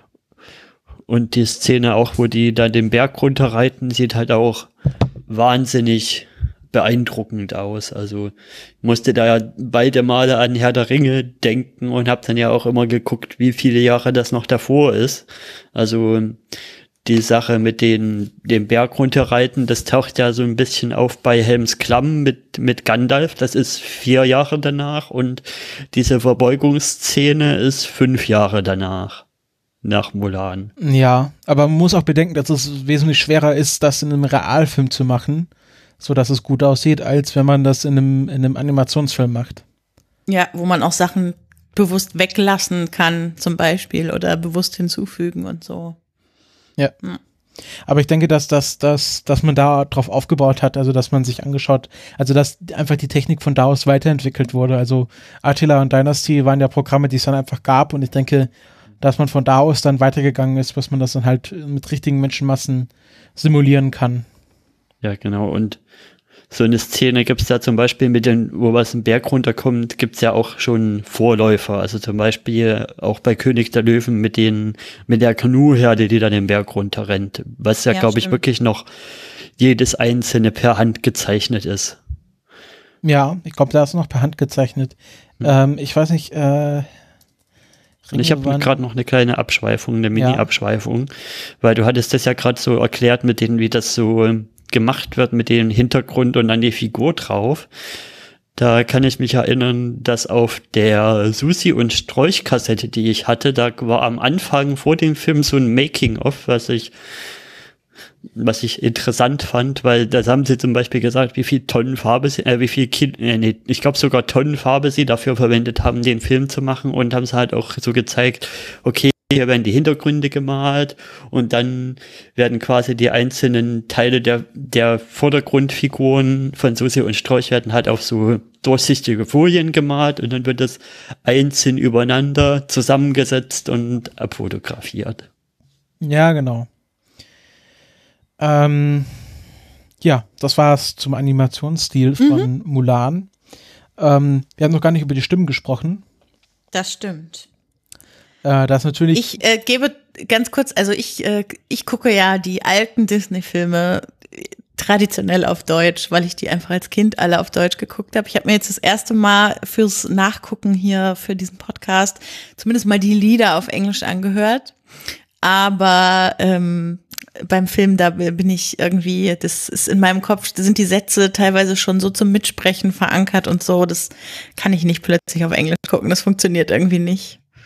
Also ich habe ihn ja auf Englisch geschaut, zweimal und bei mir ist das ja so eine Sache mit Mulan und Schauen. Also der kam irgendwie immer nur, also wenn ich mich recht erinnere, kam der, war der einer der Filme, der eher selten auf Super RTL oder sowas kam. Und wenn er mal kam, dann entweder hat mal, hat mal vergessen, habe hab ich dann vergessen, dass er kommt, mal, oftmals oder hat man zu spät eingeschalten oder wenn er nachmittags kam, hat man mal, mal so beim Durchsteppen mitbekommen, hat immer plus so, habe ich dann halt immer plus so bruchstückhafte Bruchstücke gesehen. Mal, mal nur den Anfang und dann musste man halt ins Bett oder so oder dann mal nur von der Mitte bis zum Ende und ich habe den Film quasi nie komplett auf Deutsch geguckt, weil jetzt wo ich, wo er dann irgendwann auf Netflix aufgeschlagen ist oder so, habe ich ihn halt direkt auf Englisch geguckt und jetzt nochmal in Vorbereitung auch auf Englisch. Und ja, ich finde auch, das Englische ist echt gut. Also gerade die Mushu-Stimme mit Eddie Murphy, das, das, das gibt dem nochmal echt einen guten Kick. Also ich kann mich auch erinnern, dass die Otto-Szenen, also die Auswahl von Otto ist halt, ist halt anders angelegt, als es im Original ist, aber war auch eine lustige Wahl. Das war noch, das war ja noch bevor Otto so overused war nach Ice Age und was dann noch mhm, alles so genau. kam. Und das war alles vor Ice Age. Da hat Otto auch noch so ein bisschen eine andere Kante gezeigt. Dann nach, nach Ice Age spiel, spricht er ja irgendwie oder spielt immer wieder denselben Charakter, diesen, diesen lustigen, so ein bisschen trotteligen und da hat er ja wirklich noch so ein bisschen eine raue Kante bei Mulan und die ist halt im Englischen noch ein bisschen stärker ausgearbeitet, finde ich. Hm. Wie gesagt, ich kenne nur den, den, den Otto Mushu. Und äh, ich war, erinnere mich natürlich noch, dass ich das als Kind ganz furchtbar witzig fand. Also wirklich mich kringelig gelacht habe darüber. Und ich finde es auch heute noch nicht schlecht. Also ich habe das äh, geguckt und äh, war mehrfach überrascht, weil ich befürchtet hatte, dass die, also dass es irgendwie schlimmere Witze gibt, die der so macht, aber macht er eigentlich gar nicht. Also der ist ja immer sehr selbstironisch und äh, ähm, so, das äh, finde ich eigentlich ganz gut gelungen, wie Otto das rüberbringt. Hm. Drache, nicht Eidechse. Wir machen nicht den Quatsch mit der Zunge. ja. Also ich habe es auf Englisch angeschaut, auch weil ich Mulan schon seit Ewigkeit nicht mehr gesehen habe und auch nicht so die Bindung dran habe. Und gerade Mushu, also wird ja im Englischen gesprochen von Eddie Murphy. Und kann man ja auch nichts gegen sagen. Also Eddie Murphy ist ja inhärent lustig. Ähm, ähm, ist ja, also ist ja, also ich, ist ja mehr, für meine Kindheit ist ja mehr relevant gewesen als Esel bei, bei den Shrek-Filmen. Das war mehr so, äh, mein, wo ich, wo ich aktiv Filme geschaut habe und mir bewusst wurde, wer da, da spricht. Ähm, und, ja, äh, ja, aber auch interessant, weil bei den, e bei den Shrek-Filmen wird ja Esel auf Deutsch wirklich vom Synchronsprecher von Eddie Murphy vertont und da ist es interessant, die Wahl, dass sie hier quasi gesagt haben, wir nehmen Otto anstatt dem. Ja, vielleicht war, war Eddie Murphy, nee, da war zu dem Zeitpunkt schon bekannt, oder? Auch in Deutschland. Ja, ja, ja. Klar, da gab es doch schon Dr. Doolittle und sowas. Ja, okay. da schon, oder? Ähm, ja. Nee, ich glaube, Dr. Doolittle war später. Ja, auf jeden Fall. Aber Eddie Murphy war trotzdem schon ganz lange. Ja. Der ist ja schon in den 80ern. Ja, Beverly Hills Cop und so. Ja, ja, ja. Ähm, genau. Ähm, ja, nee, aber ähm, fand ich jetzt auch nicht schlecht. Also ist er, mhm. ist er auch ein sehr lustiger Mensch. Ähm, Mulan wird. Was mir halt ja? Was mir halt bei der Recherche allgemein aufgefallen ist, ist, dass die im, im englischen Original-Synchronisation äh, tatsächlich sehr viele der Rollen mit äh, Menschen mit einem asiatischen Background besetzt haben und das ist im deutschen in der deutschen Synchronregie überhaupt nicht passiert. So, das äh, da muss ich schon mal kritisch anmerken. Also ähm, vielleicht hätte das äh, besser funktioniert, wenn man sich doch für die ursprünglichen Synchronsprecher der SprecherInnen entschieden hätte oder so. Ich weiß jetzt nicht, inwiefern das jetzt bei den anderen Figuren gemacht wurde oder ob die überhaupt schon Originalsprecher haben. Also fangen wir mal oben an. Mulan wird gesprochen von äh, Ming-Na Wen, ähm, wo ich die, kon also ich, ich kannte Ming-Na Wen schon vorher, weil sie eine große Rolle in der Agents of S.H.I.E.L.D. Serie hat. Also dieser Marvel TV-Serie. Ach, ich ja, dachte, du sagst jetzt aus Stargate. Rolle. Ach, da hat sie auch mitgespielt? Mhm. Nee. Ähm, also ich guck, hab nie Stargate geguckt, aber äh, mehrere Staffeln. Nee, ich, ich kenne sie, ich kenne sie als Melinda May ähm, aus äh, ja. Agents of Shield. Ähm, ist ja eine sehr gute, also schaue ich ja immer noch sehr gerne. Ähm, genau, und die hat, die hat Mulan gesprochen. Ähm, die Singing Voice, also wir haben ja, äh, wurden ja von anderen Leuten gesungen, von Lea Salonga, ähm, die auch, glaube schon, genau, ist eine philippinische Sängerin, ähm, die hat ganz viele Disney Princess ähm, ähm, gesungen. Also ich glaube auch Jasmin äh, in Aladdin hat sie gesungen und in, ähm, also ich glaube mehrere, mehr als das. Aber ja. Äh, genau, B Eddie Murphy haben wir gesprochen. Dann B.D. Wong hat ähm, den Captain Li Shang gesprochen. Ähm, mhm. Das ist eigentlich ein Schauspieler, der hat jetzt ähm, äh, Bei Criminal Intent oder so hat der mal mitgespielt. Genau, der hat äh, in Jurassic World jetzt neulich mitgespielt und hat jetzt auch, ähm, wird jetzt auch in der Fortsetzung mitspielen. Äh, Habe ich ihn gesehen? Ja. Ach nee, Law and Order war es, nicht Criminal Intent, aber die gehören ja alle irgendwie zusammen. Ja. Ähm, genau, bei Kim Possible hat er auch mal eine Rolle gespielt, sehe ich gerade. Bei Mr. Robot, ah, genau. Da spielt er auch eine große Rolle. Ah, oder Stimmt. Oh Gott, das, das wäre mir jetzt überhaupt Genau, und bei Gotham spielt er Professor Strange. Ah, da, da, da haben sie ihn aber richtig gealtert bei Gotham. Ja, naja. stimmt. Ähm, genau, und er spielt den Captain. Dann ähm, jemand, den ich persönlich sehr mag, weil er, äh, weil ich halt, weil er aus Twin Peaks bekannt ist, äh, Miguel Ferrer spielt den Hundenanführer Shang Yu. Ähm, es ist jetzt kein asiatischer ähm, äh, Schauspieler, der ist ähm, Heißt der nicht Miguel Ferrer? Was? ich dachte immer, der heißt Ferrer, hinten betont. Äh, der hat gar keinen Akzent auf dem Namen. Hm, siehst du mal. Ja, gut, also Twin Peaks Schauer kennen ihn als Albert. Mm, und der hat Shang Yu gesprochen, äh, ich glaube einfach, weil er halt so eine markante Stimme hat und die wurde ja dann auch offensichtlich nochmal, da wurde ja ordentlich Bass auf die Stimme gelegt. Ich glaube, da hätte man auch hier einen anderen nehmen können. Mm, dann, wen kenne ich noch? Äh, hier taucht in der Liste auf, genau. Der, äh, der Kaiser von China wird gesprochen von äh, Pat Morita, äh, den man als Mr. Miyagi kennt aus Karate Kid. Mhm. Und, Und äh, Georges Takei sp spricht den einen von den Ahnen. Georges Takei, ist der auch Franzose? George. George Takei. Mann. George Takei, genau. Spielt ähm, genau den ersten, den ersten Urahn und äh, sonst kenne ich nicht keinen mehr von den Sprechern. Genau, und in der deutschen Version haben wir eben dann äh, Cosma Shiva Hagen, die die Mulan spricht. Ähm, die Tochter von Nina Hagen, die äh, ja auch äh, bei hier Otto, mit Otto zusammen ja. dann später die Sieben Zwerge-Filme und so gemacht hat. Ähm, genau, und äh, Zhang wird gesprochen von äh, Hannes Jenicke, was ich spannend finde, weil der ja viel älter ist. Aber ähm, das ist halt, wenn man dann plötzlich die Leute, äh, also ich hätte den nie erkannt in der Stimme, überhaupt nicht. Das ist verrückt mhm. manchmal bei diesen Synchronsprechgeschichten, wenn man die anderen, wenn man die SprecherInnen eigentlich als SchauspielerInnen kennt. Genau. Ähm, die Songs wurden auch nochmal in Kantonesisch, ähm, taiwanesischem Mandarin und ähm, dem, hier steht Mainland Standard, also dem, dem Standard chinesisch eingesungen. Und Jackie Chan hat die chinesische Stimme von Li Shang, also dem Captain, gesprochen. Ähm, Ach, guck mal an, Markus Majowski spricht den einen von den drei äh, äh Mitrekruten. Ist ja spannend. den dicken, oder? Ja, Keine Ahnung. Mal.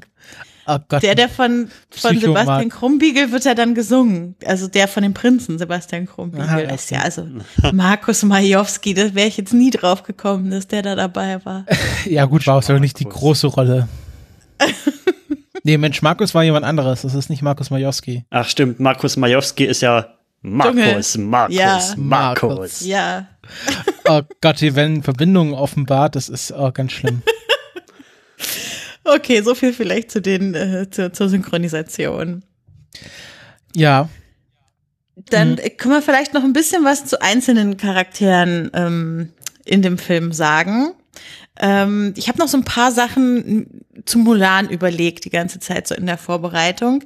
Und zwar, ähm, also hauptsächlich habe ich mich gefragt, weil ich habe ja auch so ein bisschen eingeleitet mit, ihr Antrieb ist halt nicht, dass sie irgendwie verliebt ist in einen Mann und irgendwas äh, machen muss, um den zu kriegen, wie das sonst vorher bei Disney Princess oft der Fall war. Ähm, aber was ist eigentlich ihr Antrieb, habe ich mich die ganze Zeit so gefragt. Also was, also es ist natürlich irgendwie so, so die Liebe zum Vater und den retten wollen, aber ich finde, es gab so ein, zwei Zitate im Film, die das nochmal ein bisschen auf eine tiefere Ebene gebracht haben. Äh, und zwar eins davon war, da sagte sie so, ich wollte einfach in den Spiegel schauen und jemanden sehen, auf den man stolz sein kann, aber ich sehe gar nichts. Also so dieses ganze, ne, wir haben diese Einstiegsszene, wo sie irgendwie eine gute Frau sein soll, um bei der Heiratsvermittlerin gut anzukommen und es klappt irgendwie alles nicht und sie sieht, sie sieht einfach sich nicht so richtig, wenn sie in den Spiegel guckt und äh, das liegt natürlich irgendwie daran, dass sie nicht in die vorgeformten Geschlechterrollen, die ihr zugewiesen werden, irgendwie so reinpasst. Und deshalb braucht sie eben auch die Zeit so über den Film, um sich selbst eigentlich zu finden als die Frau, die sie natürlich ist, auch wenn sie sich zwischendurch als Mann verkleidet. Sie bleibt trotzdem immer Frau und findet aber einfach andere Dinge, die, die es wertvoll sind, äh, so als Frau anzustreben und damit zu leben. Ja, ich muss jetzt mal kurz eine sehr, sehr tütige Tütenthese, aber bear with me bringen. Und ja, nicht alles, was hinkt, ist ein Vergleich, aber ähm, Walter White, ne, der tut sich ja das ja auch immer am Anfang so schön reden oder glaubt am Anfang wirklich dran, ja, das ist ja, mein Antrieb ist ja, ich mache das für meine Familie. Und in der letzten Staffel dingert ihm ja dann bei ihm selber erst wirklich durch, dass dass da doch andere Antriebe und persönlichere Antriebe dahinter stecken, als das alles für seine Familie getan zu haben. Und das ist so ein bisschen die Parallele zu Mulan hier. Du bist bei Breaking Bad, für alle, ja. die das wie ich auch nicht äh, gucken. Ich bin bei Breaking Bad, genau. Mhm. Das ist ja, also du findest immer Vergleiche, es ist unfassbar. Naja, aber. Mulan und Breaking Bad in eine, eine Schiene zu stecken. Naja. Ich kenne halt auch Breaking Bad nicht. Ich glaube, sie hat gar nicht so den, so den großen Masterplan, sondern das ist ja mehr so eine Affekthandlung.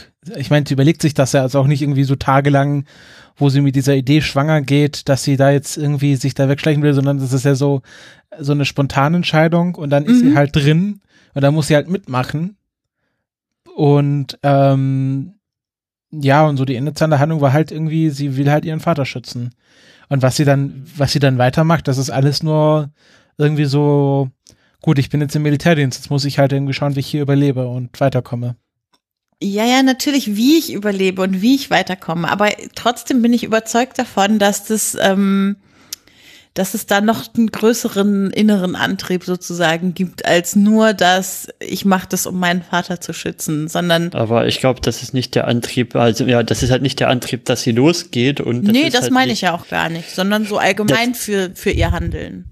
Sie geht halt los aus einer, ah, ich würde jetzt gern die Fachbegriffe rumwerfen, aber kann ich halt nicht mehr, kann ich mich nicht mehr dran erinnern. Sie geht halt los aus einer Fremdmotivation, also sie macht Dinge, um was anderes zu erreichen, aber im Endeffekt ist dann daraus ein, ein Selbstzweck geworden, also dass sie dann das was macht, um für, um quasi dass die Handlung dann das Ziel ist und, und dass meinst sie du, sich quasi selbst verwirklicht. Meinst du extrinsische und intrinsische Motivation?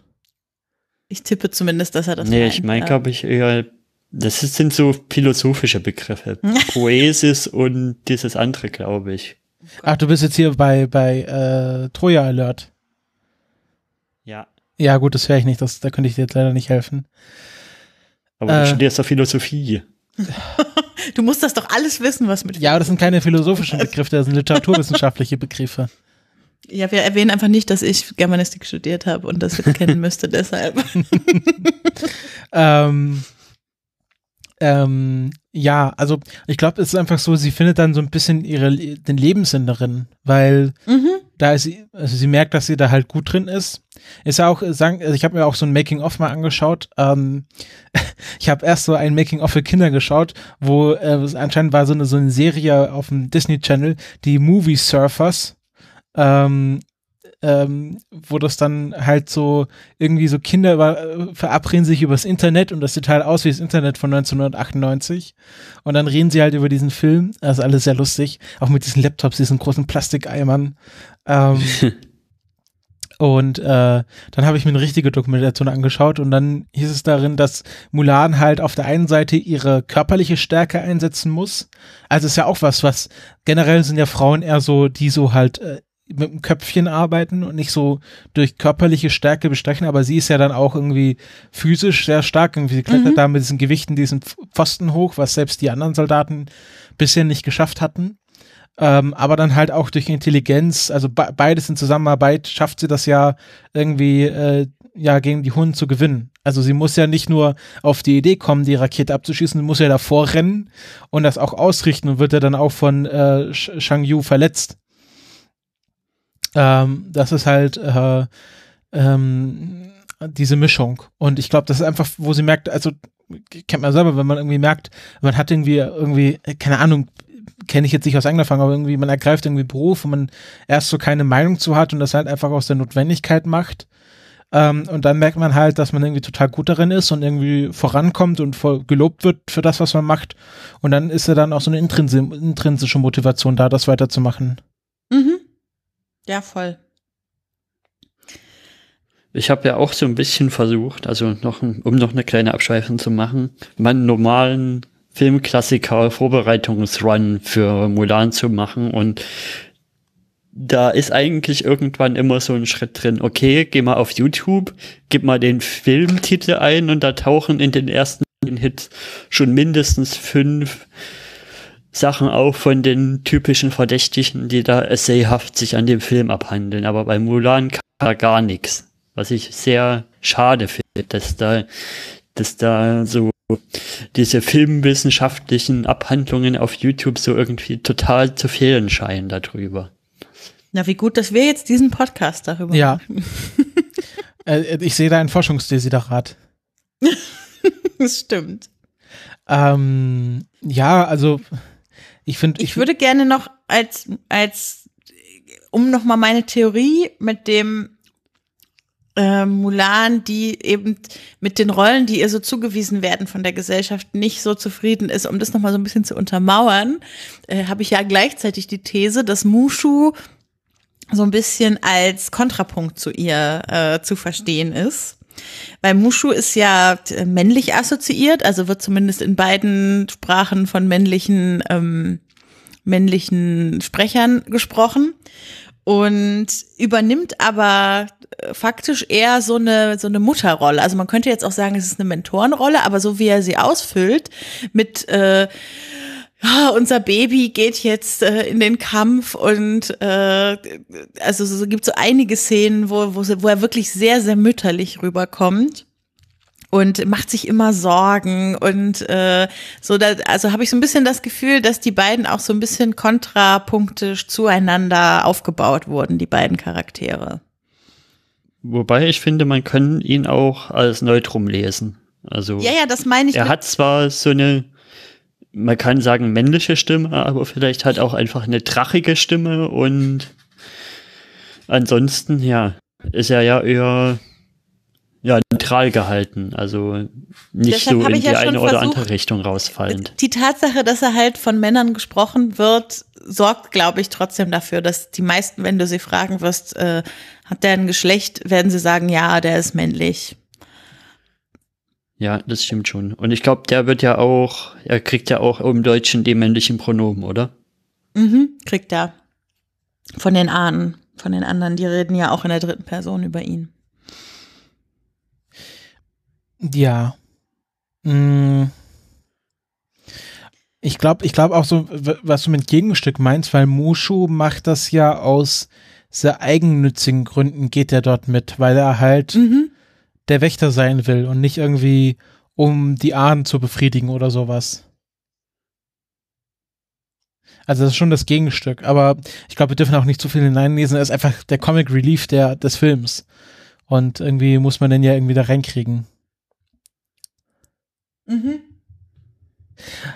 Ähm, wo sind wir jetzt denn stehen geblieben? Bei den, ihr wolltet noch über ein paar andere Charaktere äh, sprechen. Ja, wir sind ja, wir, wir im Ablauf waren wir jetzt bei Mulans Antrieb. Ja, wir und waren bei Mulan und bei Mushu und dann gibt es jetzt noch andere Charaktere. Und du hast noch das mit dem Zitat, hast du das reingeschrieben oder du, Christopher, das mit dem, du vertraust Ping, aber warum vertraust du nicht Mulan? Das genau, das ist eigentlich nur ein weiteres Zitat, was meine Theorie untermauert.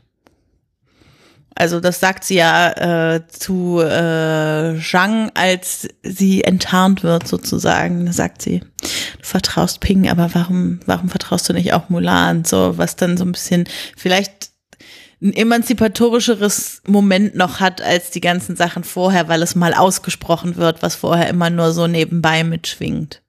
Ja, genau. Ich würde als positive ihn halt noch den Vater herausstellen, weil er ja quasi wirklich hier zum Beispiel bei der Baumszene dann nicht so gepolt ist, irgendwie Mulan hier Schuldgefühle zu geben, sondern eher zu sagen, ja, du bist halt noch nicht so weit und das Gleichnis mit der, mit der Blume, die noch nicht blüht, bringt und, und versucht sie da so ein bisschen wieder aufzubauen, was ich sehr schön finde und auch, ja, dass er einfach dass, dass er in den Krieg zieht, obwohl er alt ist, um seiner Familie trotzdem noch Ehre zu bringen. Und ich finde das einfach so ein starkes Bild, wo er dann eingezogen wird und sein Stock weggeht und dann so versucht, so mit gehobener Brust da,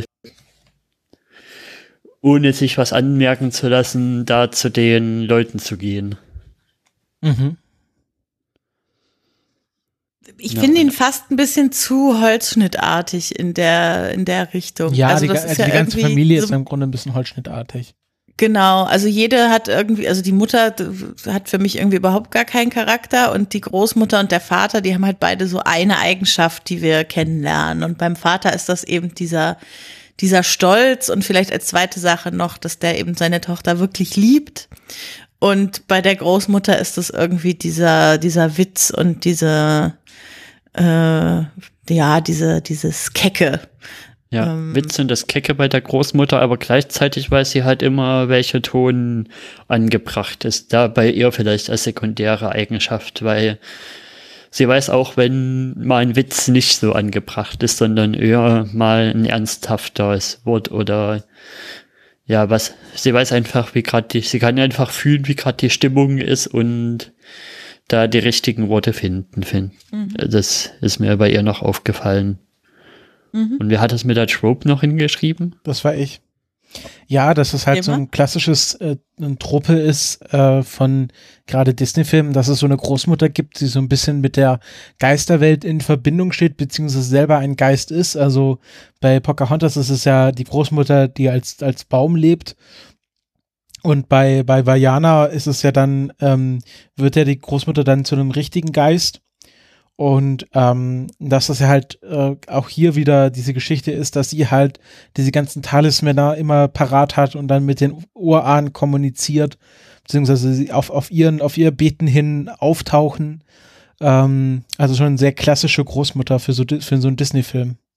Ja, und mhm. gleichzeitig durch ihr Alter so ein bisschen über allen Sachen steht und also schwebt und nicht mehr sich wirklich die Regeln der Welt nicht mehr wirklich so, ich will nicht sagen, dass sie die nicht wichtig oder ernst nimmt, aber dass, dass sie halt andere wichtigere Sachen für sich entdeckt hat. Also das ist ja quasi fast so wie bei Moana mit der Großmutter auch, die, die einfach so eine Altersgelassenheit entwickelt haben.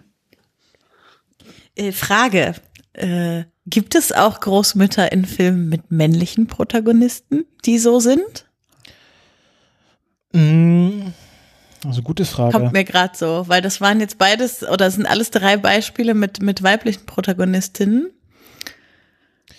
Und so akut, also so eine Großmutter, die genau so eine Rolle ausfüllt, fällt mir, fällt mir nicht ein sonst. Das ist ja auch wieder spannend irgendwie, ja, dass akut das dann kombiniert mir auch wird. Ein. Also es tauchen zwar Großmutter oder großmütterliche Figuren auf, zum Beispiel die Lady in Aristokatze, aber ähm, ja, die sind dann eher anders charakterisiert. Ja, nee, das ist ähm, tatsächlich mehr so für weibliche Protagonistinnen. Mhm. Dann ähm, mit der Großmutter irgendwie dann nochmal. Mhm. Äh, ja, gut. Okay, Disney. Also als nächstes hätten wir das gerne mal bei einem, bei einem Jungen, der der Protagonist ist. Dass da Aber wann Jungen war ist das große ja, glaube ich, die Opa-Figur, ne? Ja, deshalb. Das, das, ist ja genau das, was ich gerade sage. Es wäre doch cool, wenn das mal gemixt würde. Ähm, ja, also der letzte Film mit dem männlichen Protagonisten war ja Baymax.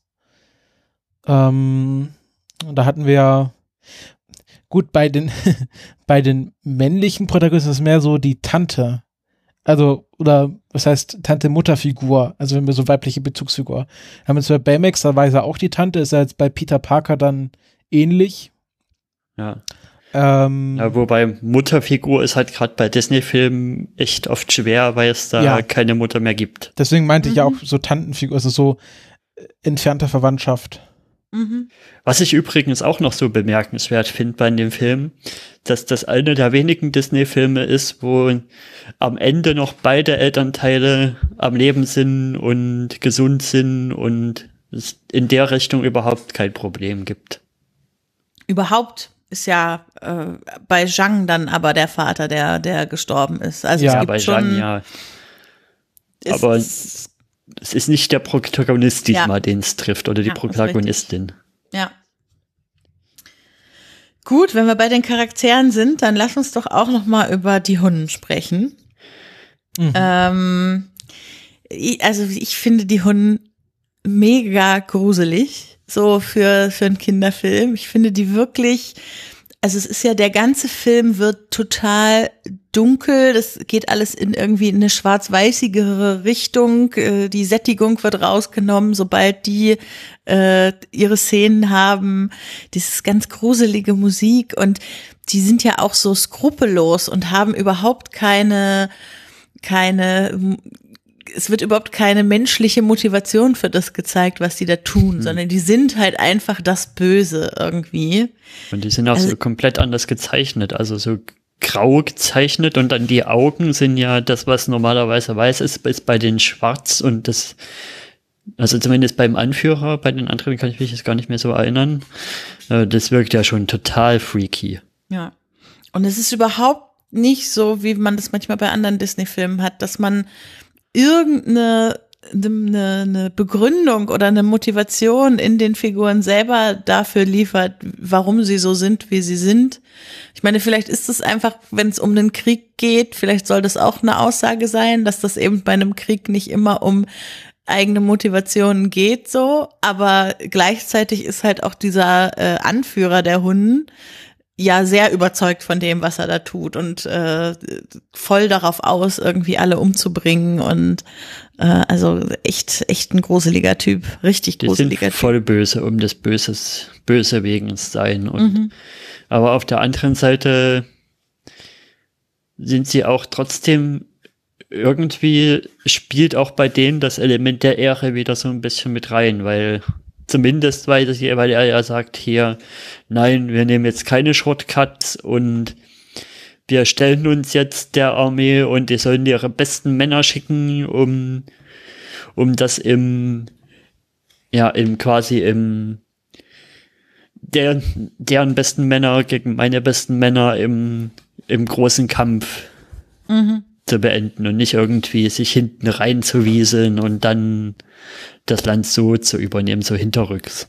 Ja, aber das macht es auch irgendwie nicht weniger böse. Nee, das macht es auch nicht weniger böse. Und ja, das hatte ich eigentlich erst für den Erwachsenenport geplant, aber das kann man ja auch schon vorziehen, dass so einige Sachen auch quasi erst Erwachsenen klar werden, die die Kindern vielleicht gar nicht so bewusst werden. Also, weil vieles wird ja auch nur angedeutet. Also, gerade das Ganze mit der Puppe und wo die Puppe dann noch mal in dem Dorf auftaucht. Als Erwachsener kann man sich dann denken, was da passiert ist und als Kind wahrscheinlich eher nicht so. Mhm. Ja, aber ich glaube, das sollte auch so ein bisschen vielleicht das Gefühl vermitteln, was die Chinesen hatten gegenüber diesen nomadischen Reitervölkern, ich meine, die, die chinesische Mauer wurde ja auch nicht ohne Grund gebaut. Das war ja schon eine richtige Bedrohung, die sie damals hatten, dass halt diese Nomaden ständig aus dem Norden kamen und ähm, äh, die Städte geplündert haben und dann wieder gegangen sind.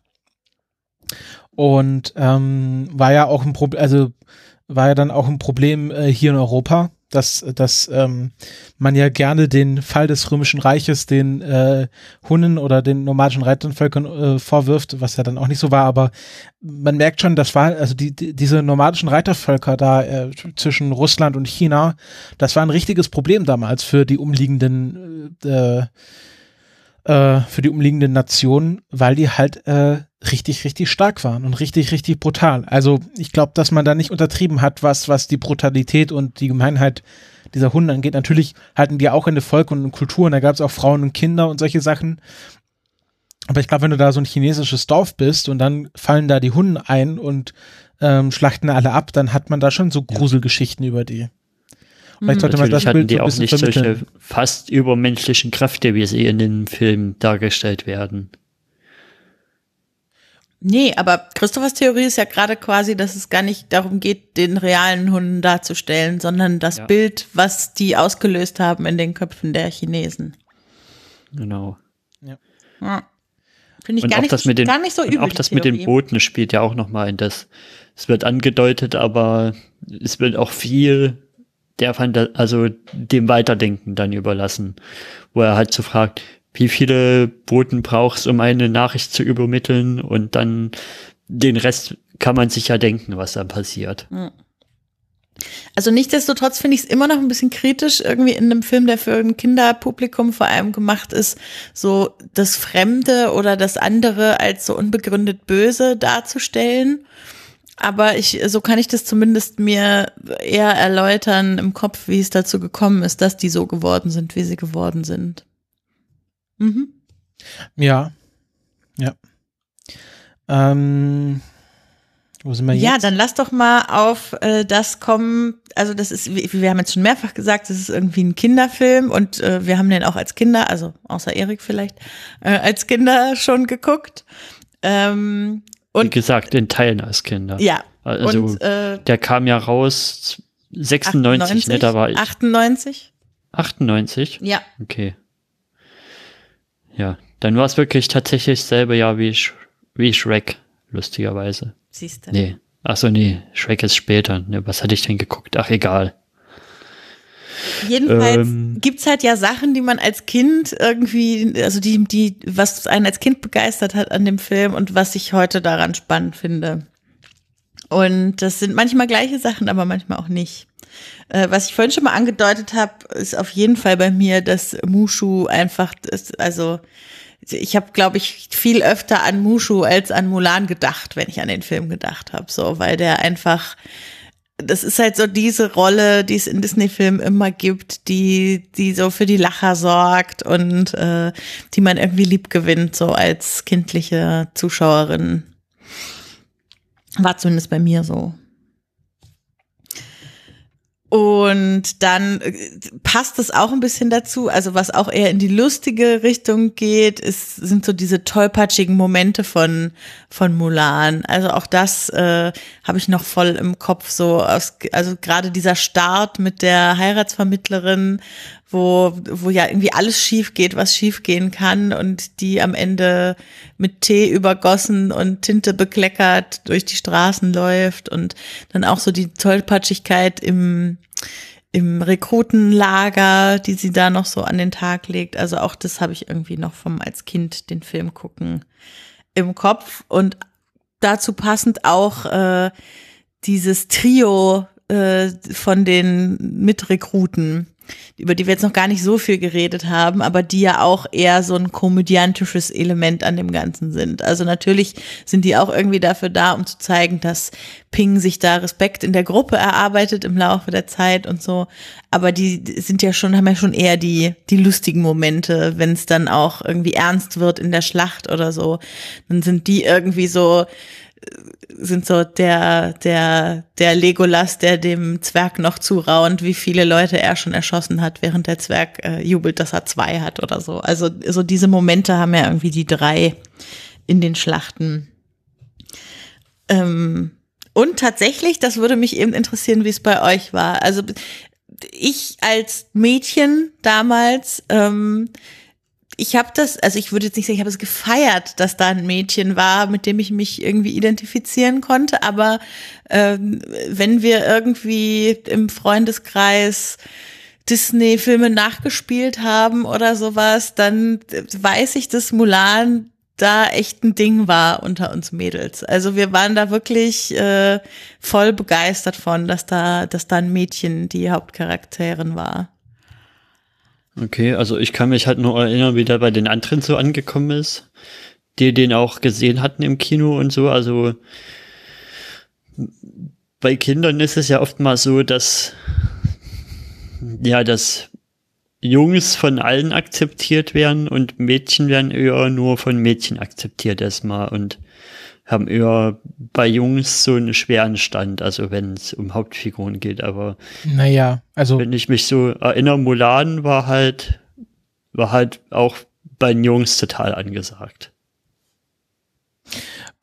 Würde ich jetzt, ist vielleicht ein bisschen klischeehaft, also ich meine, Kim Possible war ja auch eine sehr erfolgreiche Animationsserie, die ja sowohl bei Mädchen als auch bei Jungs beliebt war. In was für einem Jahr sind wir da ungefähr? 2005 oder so. Okay. Mhm. Äh, muss man nachschauen, ja, aber ist halt schon länger. Ist her. halt schon noch mal ein Stück später und eine ganze Entwicklung später 2002. und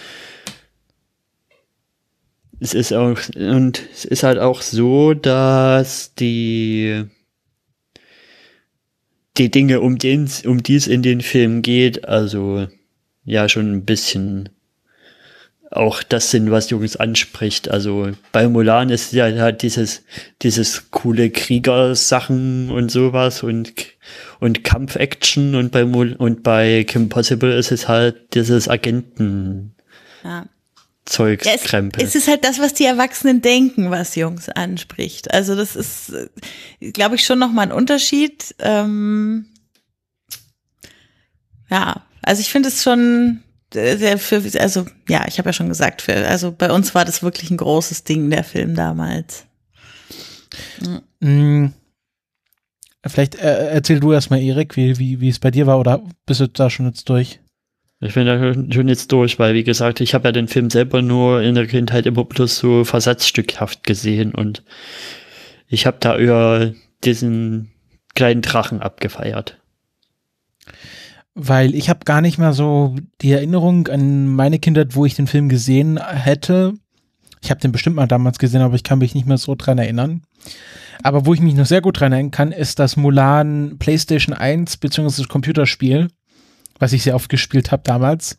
Aha, spannend. Ähm, ja, das war so im Grunde so eine Sammlung von Minispielen. Also irgendwie so die übergreifende Geschichte ist, dass der erste Urahn die Geschichte von Mulan auf magischen Rollen aufgeschrieben hat und äh, Mushu die jetzt dem Kaiser bringen muss. Aha. Und dann verliert er sie und äh, sie landen halt überall in dieser Spielwelt verteilt, also irgendwie im Dorf und äh, in diese in diesem Schneepass und dann muss man die halt wieder aufsammeln und dann so kleine Minispiele spielen. Also irgendwie ähm, gibt ein Spiel, wo man ihn halt so abseilen muss an so einem an so einem Hang und er halt äh, die magischen Rollen und die Kanone einsammeln muss, damit äh, sie die Hunden besiegen können. Oder ähm, ja, es gibt so irgendwie, wenn sie sich auf den Matchmaker vorbereitet, wie so ein Dress-Up-Spiel, also wo man äh, Muladen irgendwie so bestimmte Kleidungsstücke anlegen muss und äh, Attribute geben muss, damit sie halt besonders gut aussieht. Ähm, und das habe ich sehr oft gespielt. Äh, das war sehr lustig. Ist auch noch mit, mit den Voice-Actern, also haben sie nochmal dafür geholt. Man merkt auch mhm. gerade bei Eddie Murphy haben sie einfach viel recycelt aus dem Film. Viele Textabschnitte, aber ähm, ja, wie ging das weiter? Genau, da, es ist halt viel so, es ist halt sehr für Kinder gemacht. Also es geht am Ende nochmal so, das, was man auch merkt, ist sehr lustig. Früher in Computerspielen gab es halt noch so Belohnungssachen, ähm, dass man sich dann was ausdrucken konnte. Also es gibt auf YouTube so durch so Let's Plays äh, von dem Spiel und dann irgendwie so, hier als Belohnung bekommst du eine chinesische Kulturkarte, also irgendwie, wo dann so ein Bild drauf war, mit wo jemand Kung Fu macht und das war dann halt so die Chinese Culture Card und die konnte man sich dann richtig ausdrucken und irgendwie an die Wand hängen. Das darf ich mich dran erinnern, das war früher bei, bei so Computerspielen so Ende der 90er der große Ränger, dass man halt Sachen bekommen hat, die man sich ausdrucken konnte. Jetzt, wo du sagst, ja, ja, wir hatten sowas auch bei uns rumhängen zu Hause. Jetzt nicht von diesem Spiel, das äh, sagte mir nichts, aber mh. ja. Genau, das war ja. meine Kindheitserinnerung an Mulan. Ja, Genau. Und äh, dann lass uns doch mal darauf kommen, was wir heute noch, wie soll ich sagen, zusätzlich äh, daran, daran sehen, was wir als Kinder vielleicht noch nicht so richtig gesehen haben. Äh, also das erste ist halt das, was ich ja schon am Anfang sagte, warum ich das ausgewählt habe, ne? Weil das das erste Mal äh, also es ist eben nicht nur ein Mädchen, sondern es ist auch noch ein Mädchen, was nicht davon äh, angetrieben ist, äh, irgendwas für einen Mann zu machen, sondern sie trifft ganz eigenständige Entscheidungen. Äh, sie macht das mit einem großen Verantwortungsgefühl und sie äh, macht das auch irgendwie aus einem emanzipierten Moment heraus. Das äh, finde ich total gut.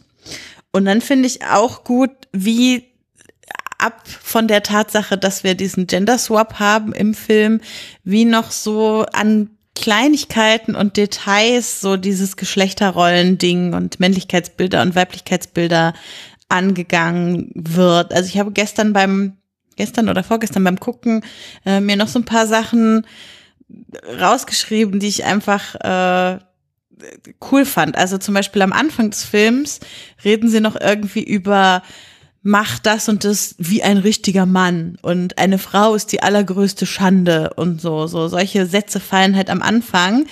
Und das ist halt am Ende total anders, als dann der Kaiser darüber redet, der das explizit hervorhebt, äh, eine Frau, die uns alle gerettet hat und ähm, dass das ähm, dann den diesen komischen Berater voll äh, niederschmettert, der irgendwie immer noch sagt, eine Frau wird ja niemals etwas wert sein und so. Das finde ich ganz cool umgesetzt.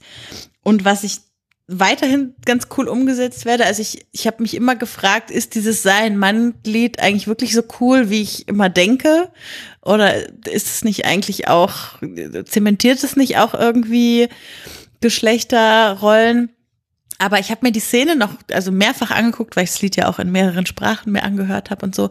Und es ist wirklich toll, wie man sieht, dass ähm, Mulan ja nicht die einzige ist, die es halt am Anfang alles nicht auf Reihe kriegt, sondern dass sich die anderen Rekruten, die ja alle Männer sind, äh, genauso blöd anstellen wie sie. Und so irgendwie in der Bildsprache total schnell gezeigt wird, dass es diese Unfähigkeit nicht was damit zu tun hat, dass sie eine Frau ist, sondern dass sie eben genau wie die anderen das noch nicht trainiert hat bis dahin. So, das finde ich, äh, das war echt ein erhellendes Moment jetzt nochmal beim Nachgucken.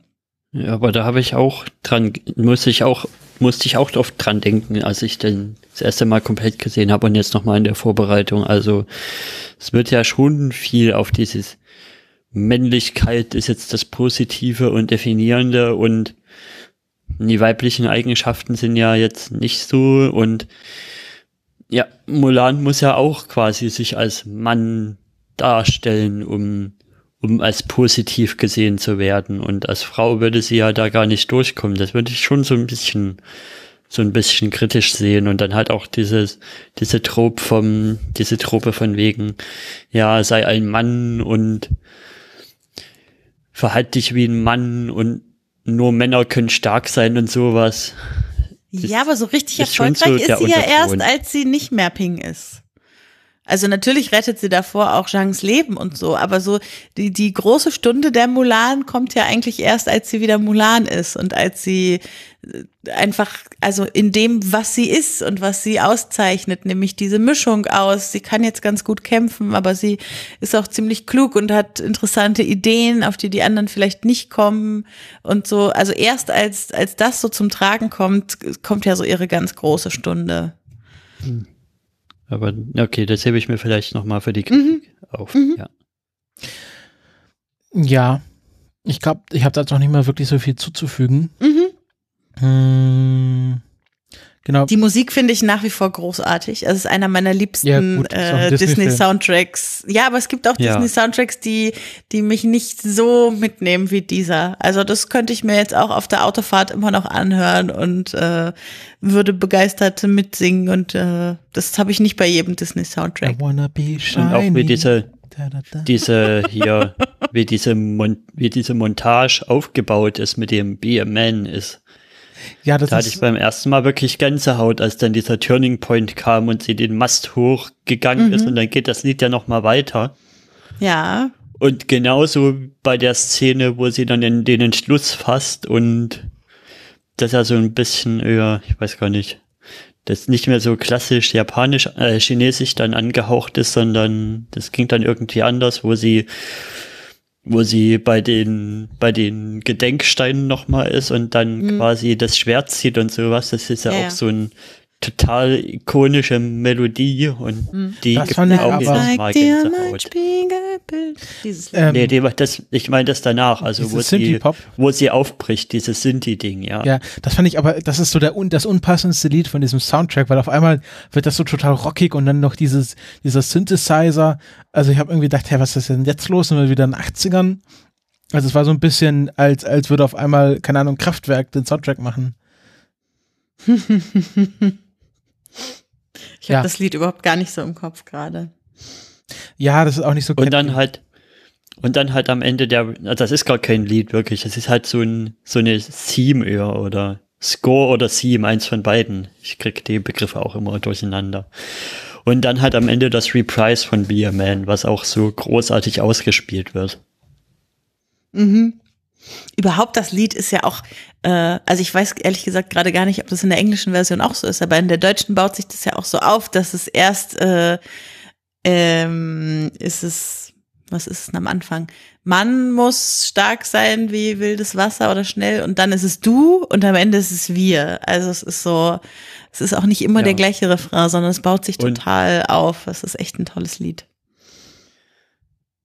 Und, und, im Deut und im Englischen, ich erinnere mich noch, da, das baut sich auch so auf, zuerst I must make a man out of you, dann noch was anderes dazwischen und dann so kurz vor dem Turning Point, how can I make a man out of you?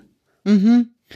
Dieses schon fast verzweifeln, mhm. bevor es dann passiert. Ja. Ach ja, das ist schon auch echt äh, also ich, das ist also einer dieser Filme, wenn ich jetzt äh, Kinder hätte, die so alt sind wie ich damals, das würde ich die auf jeden Fall gucken lassen. Also ich glaube, da gibt's äh, andere, wo ich größere Bedenken hätte. Und bei dem, da würde ich sagen, ja klar, guckt euch das an. Ja, das ist absolut. echt eine tolle Vorbildfigur irgendwie, an der ihr euch, mit der ihr euch identifizieren könnt und finde ich super. Aber gleiten wir mal in das nächste Segment mhm. über, würde ich sagen, zum ja. was was hat denn Mulan als für Erwachsene so für Bedeutung? Machen wir doch gerade schon. Machen wir, grad, wir, wollten, wir, gehen jetzt zu den Kritikpunkten über, wolltest du sagen. Ach so, ich sagen, wir waren Erwachsene sind wir doch. Kindersegment, oder? Nein, nein, nein. Wir haben jetzt schon ganz viel über Erwachsene gesagt.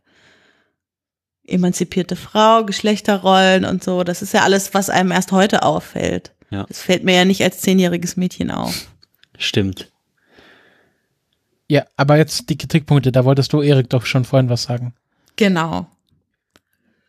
Ja, ähm, ja, genau. Der erste Kritikpunkt ist ja auch von mir. Ist der Anfang sinnvoll, hatte ich gestern noch hingeschrieben und da habe ich auch noch mal ein bisschen über, drüber nachgedacht und ist schon sinnvoll, das so zu zeigen, dass Mulan sich in der Welt, in der sie ist, auch erstmal gar nicht so wohl fühlt, aber trotzdem hätte man das vielleicht noch ein bisschen straffen und kürzen können, finde ich. Also Du meinst jetzt die, vor allem diese Heiratsszene? Diese Heirats-Matchmaker-Szene, davor das Ankleiden und sowas. Also nicht der ganz Anfang Anfang, sondern mhm. quasi ab, ab dem sie in die Stadt geht. Also der ganz Anfang Anfang finde ich super. Dieses mit den, oh mein Gott, die Szene mit den Hühnern. Wo sie an dem Hund dieses das ist so klasse. Und der ja. Vater einfach nur so in dem Schreien und dann kommt der Hund so angerannt und so, bitte, bitte. Das ist, das ist Comedy Gold, ist das die allererste Szene. Aber das danach, wie gesagt, finde ich ein bisschen länglich, bis es dann losgeht, bis sie dann in den Schluss fasst. Das ist echt spannend. Ich finde es total wichtig, die Szene weil die halt so den ganzen inneren Konflikt von Mulan aufmacht, der, aber das ist ja vielleicht auch mehr so meine Theorie zu dem Film als eure, der ihr ganzes Handeln so ein bisschen bestimmt. Ja, der innere Konflikt ist schon für mich auch wichtig, aber wie gesagt, also hier und da ein paar Sachen weniger hätten auch gereicht, finde ich, um die Message trotzdem noch rüberzubringen ich meine, es sind im Endeffekt irgendwie acht Minuten und davon sind wahrscheinlich vier das Lied, oder nicht? Also die Sachen, die mit Lied ausgeführt sind, sind ja immer ein bisschen ausführlicher in den Disney-Filmen. Ja. Und ich finde auch leider das Lied als das Schwächste vom Line-Up. Welches? Also das erste Lied, dieses Ehre für das Haus. Nee. Doch. Nee, das nicht. Ah, das ist aber das, das mit Haus. dem Heiratsvermittler. Mit der Heiratsvermittlerin. Das, das Ehre für das Ehre Haus finde ich noch beschwingt. Also was ich am schwächsten finde, ist das mit dem Reflection. Ach so, ja. Ja. Ja, gut. Äh, vielleicht, äh, ich fand den Endsong der noch mal ein bisschen besser, also als es noch mal dann beim Endcredit gespielt wird, weil es dann von Christina Aguilera gesungen wird. Ja. Das ist noch mal ein bisschen Genau, poppiger. die Version gefällt mir auch besser. Aber ja. Mhm. Also ich fand, ich fand, ich fand diese, diese Pop-Einlage, wo sie dann sich fertig macht für den Kampf, eher so unpassend. Ähm, aber sonst, top Soundtrack. Es wirkt für mich mhm. so ein bisschen, also fällt für mich auch so ein bisschen tun, tunlich aus dem Mulan-Ding raus. Also eigentlich ist ja Mulan nicht so weinerlich und dann in dem Lied wird sie aber so total weinerlich dargestellt. Das, das ja, stört mich so ein bisschen. Oder? Finde ich auch. Ich finde das nicht weinerlich, das Lied. Das ist halt, es klingt halt ein bisschen so, weil da eine junge Frau irgendwie in einer hohen Stimmlage was singt, aber ich finde nicht, dass das ein weinerlicher Text ist. Das ist halt, die stellt sich existenzielle Fragen irgendwie. So, wer bin ich und so und was zeichnet mich eigentlich aus? Ich finde das schon wichtig. Es ist jetzt auch nicht mein Lieblingslied von dem, von den ganzen Liedern, ne? Aber ich finde schon diese Szene an sich, dass das auch ein Grund mit für sie ist, aufzubrechen, finde ich schon wichtig. Aber wie gesagt, es ist ja, ich habe ja auch schon gesagt, dass ich, dass das gestern noch stärker war und heute eher bloß noch so ein, mhm. ein kleinerer von meinen Kritikpunkten. Mhm. Eher so ein Randpunkt. Und der zweite Punkt ist auch noch von mir, also dass es mir an manchen Stellen echt zu viel Comic Relief ist. Also gerade mit Mushu und dann noch die Grille und dann noch gewisse Wortspiele, die dann noch von beiden kommen und noch Mulans Ungeschick da oben drauf. Also manche Szenen sind mir da ein bisschen over the top. Mhm.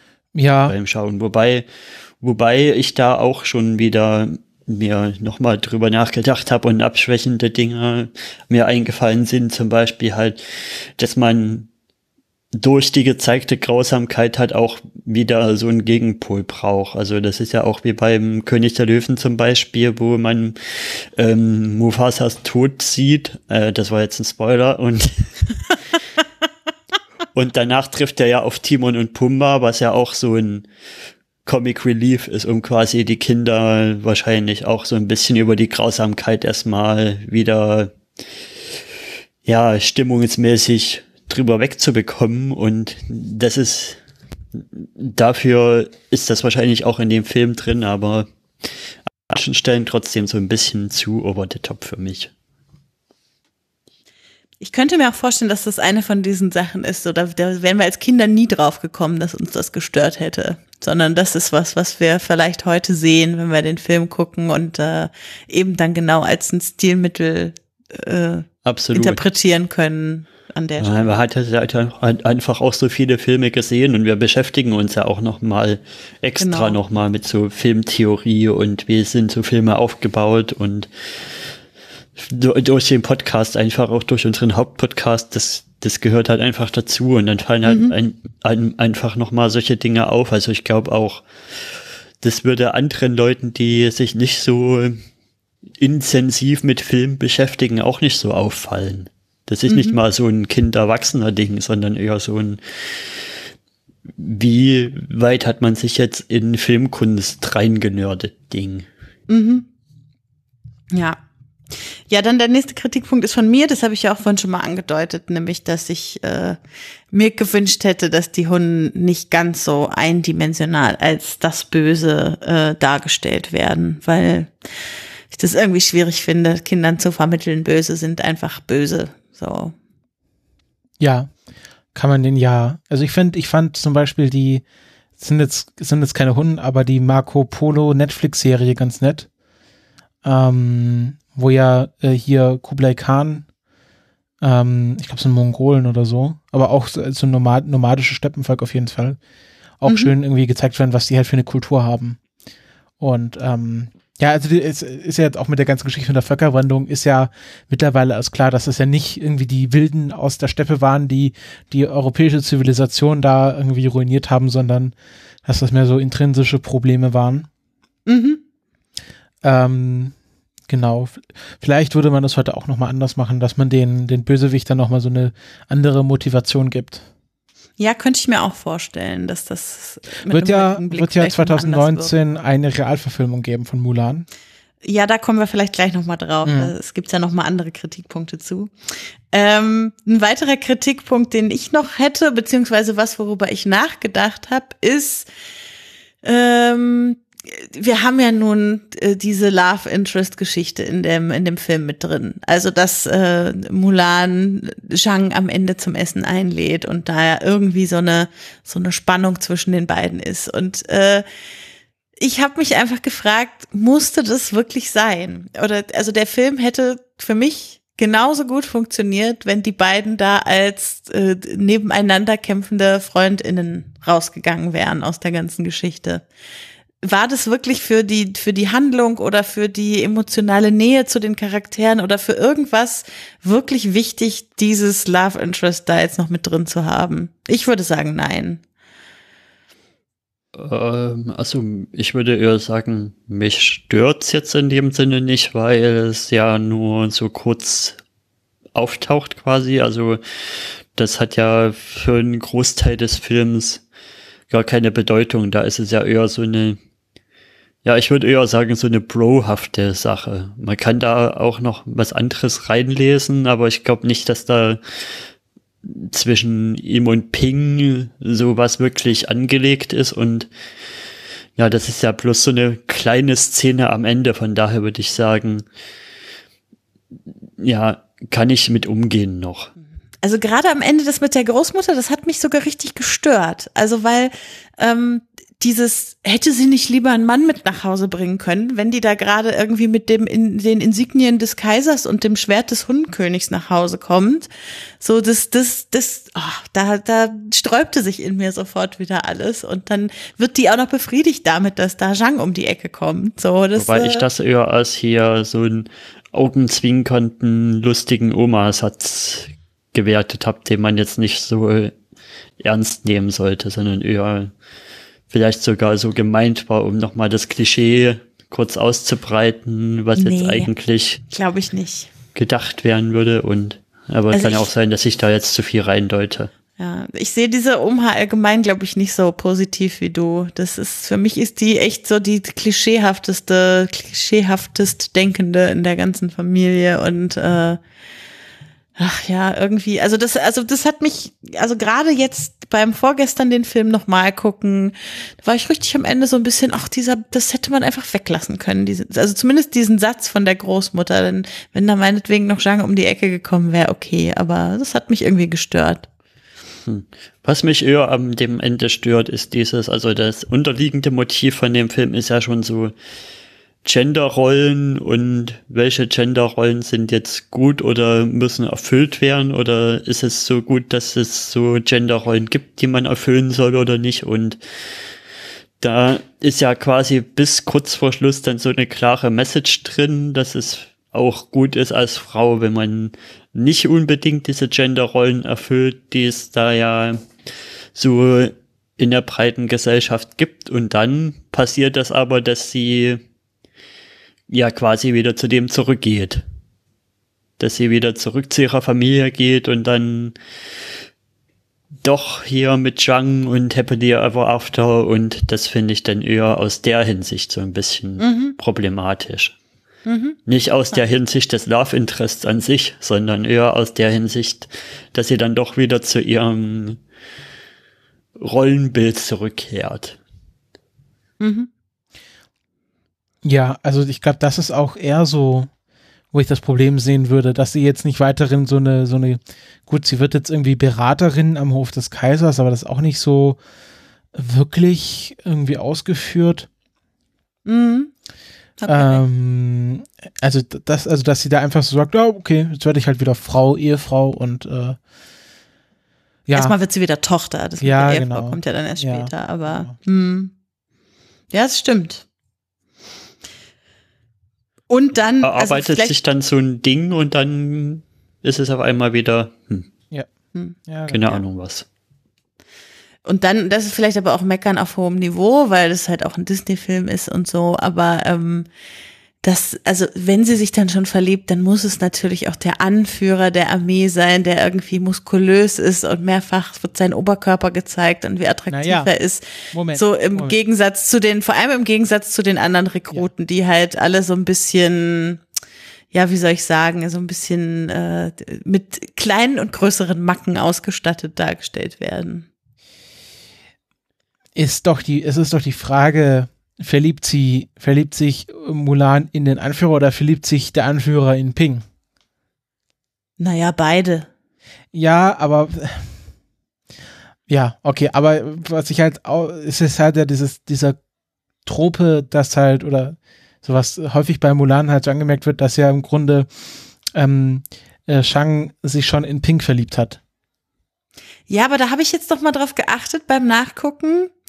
Fand ich nicht dass das schon so besonders deutlich gewesen wäre in der Zeit, wo Ping noch Ping war und nicht Mulan. Also ich habe ex explizit nochmal drauf geachtet und da, also wenn das das Ziel war, dann hätte ich mir da mehr gewünscht. Hm.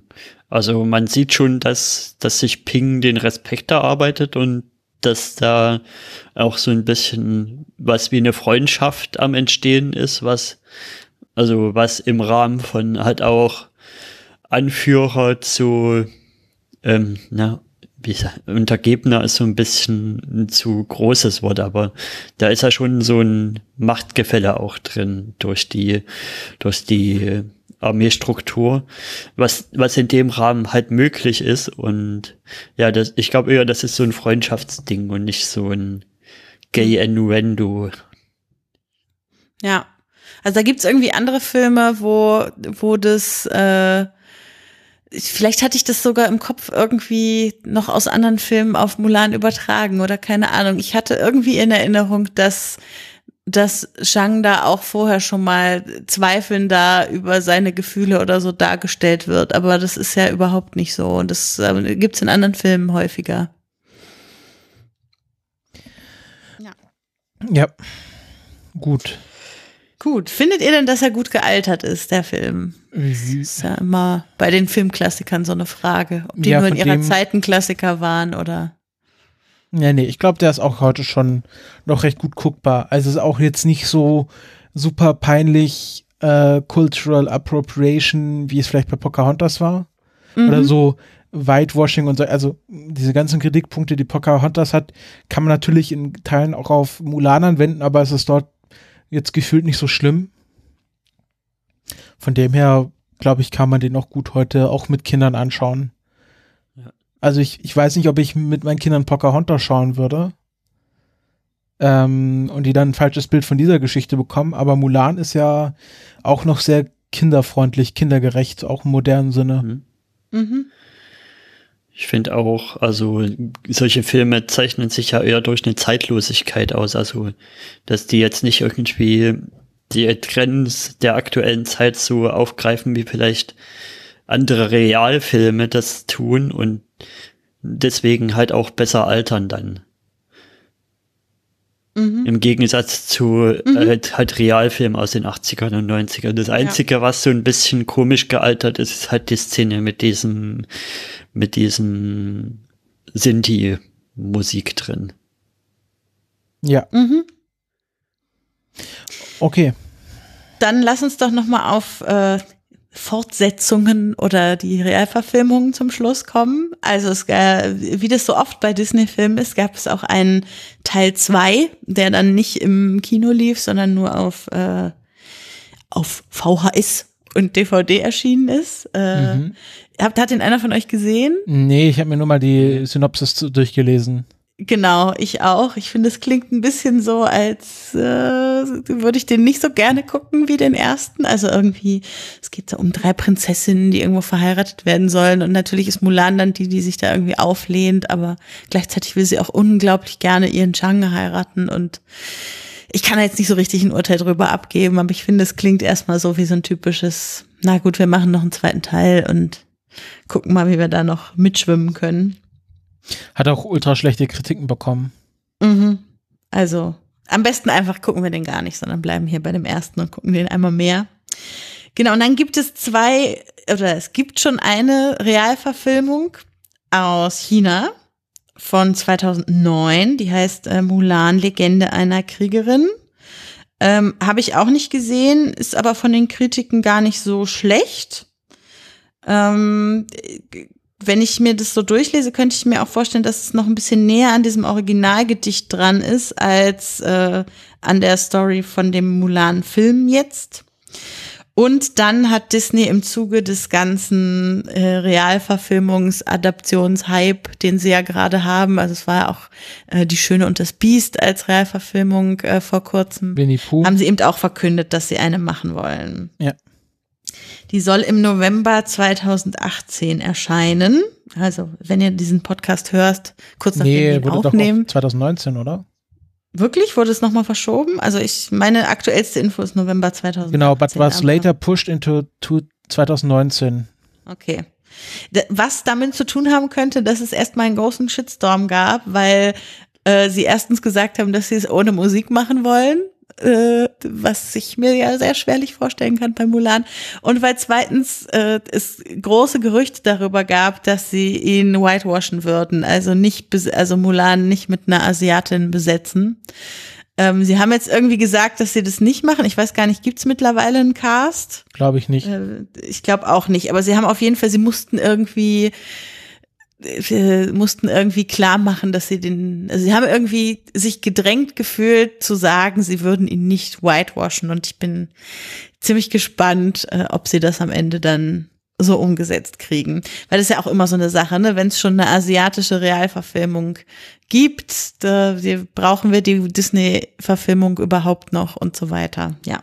Das Ding mit den Disney-Verfilmungen ist ja mit den Disney-Realverfilmungen, also mehr oder weniger real zum Teil, also beim König der Löwen ist es ja auch eher eine CGI-Realverfilmung dann.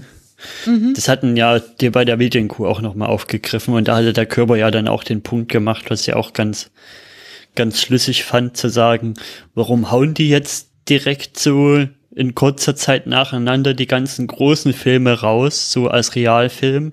Und was soll denn dann passieren wenn die dann alle weg sind, soll dann hier Himmel und Huhn oder trifft die Robinsons irgendwann in fünf Jahren kommen als Realfilm oder was? Na, dann gibt's ja auch wieder neue animierte Filme, die man noch real verfilmt. Ja, Vajana kommt dann auch als Realverfilmung. Please not. ähm, ich sehe gerade die, die Mulan-Verfilmung, die chinesische, ist von Zhang, äh, Zhang Yimou.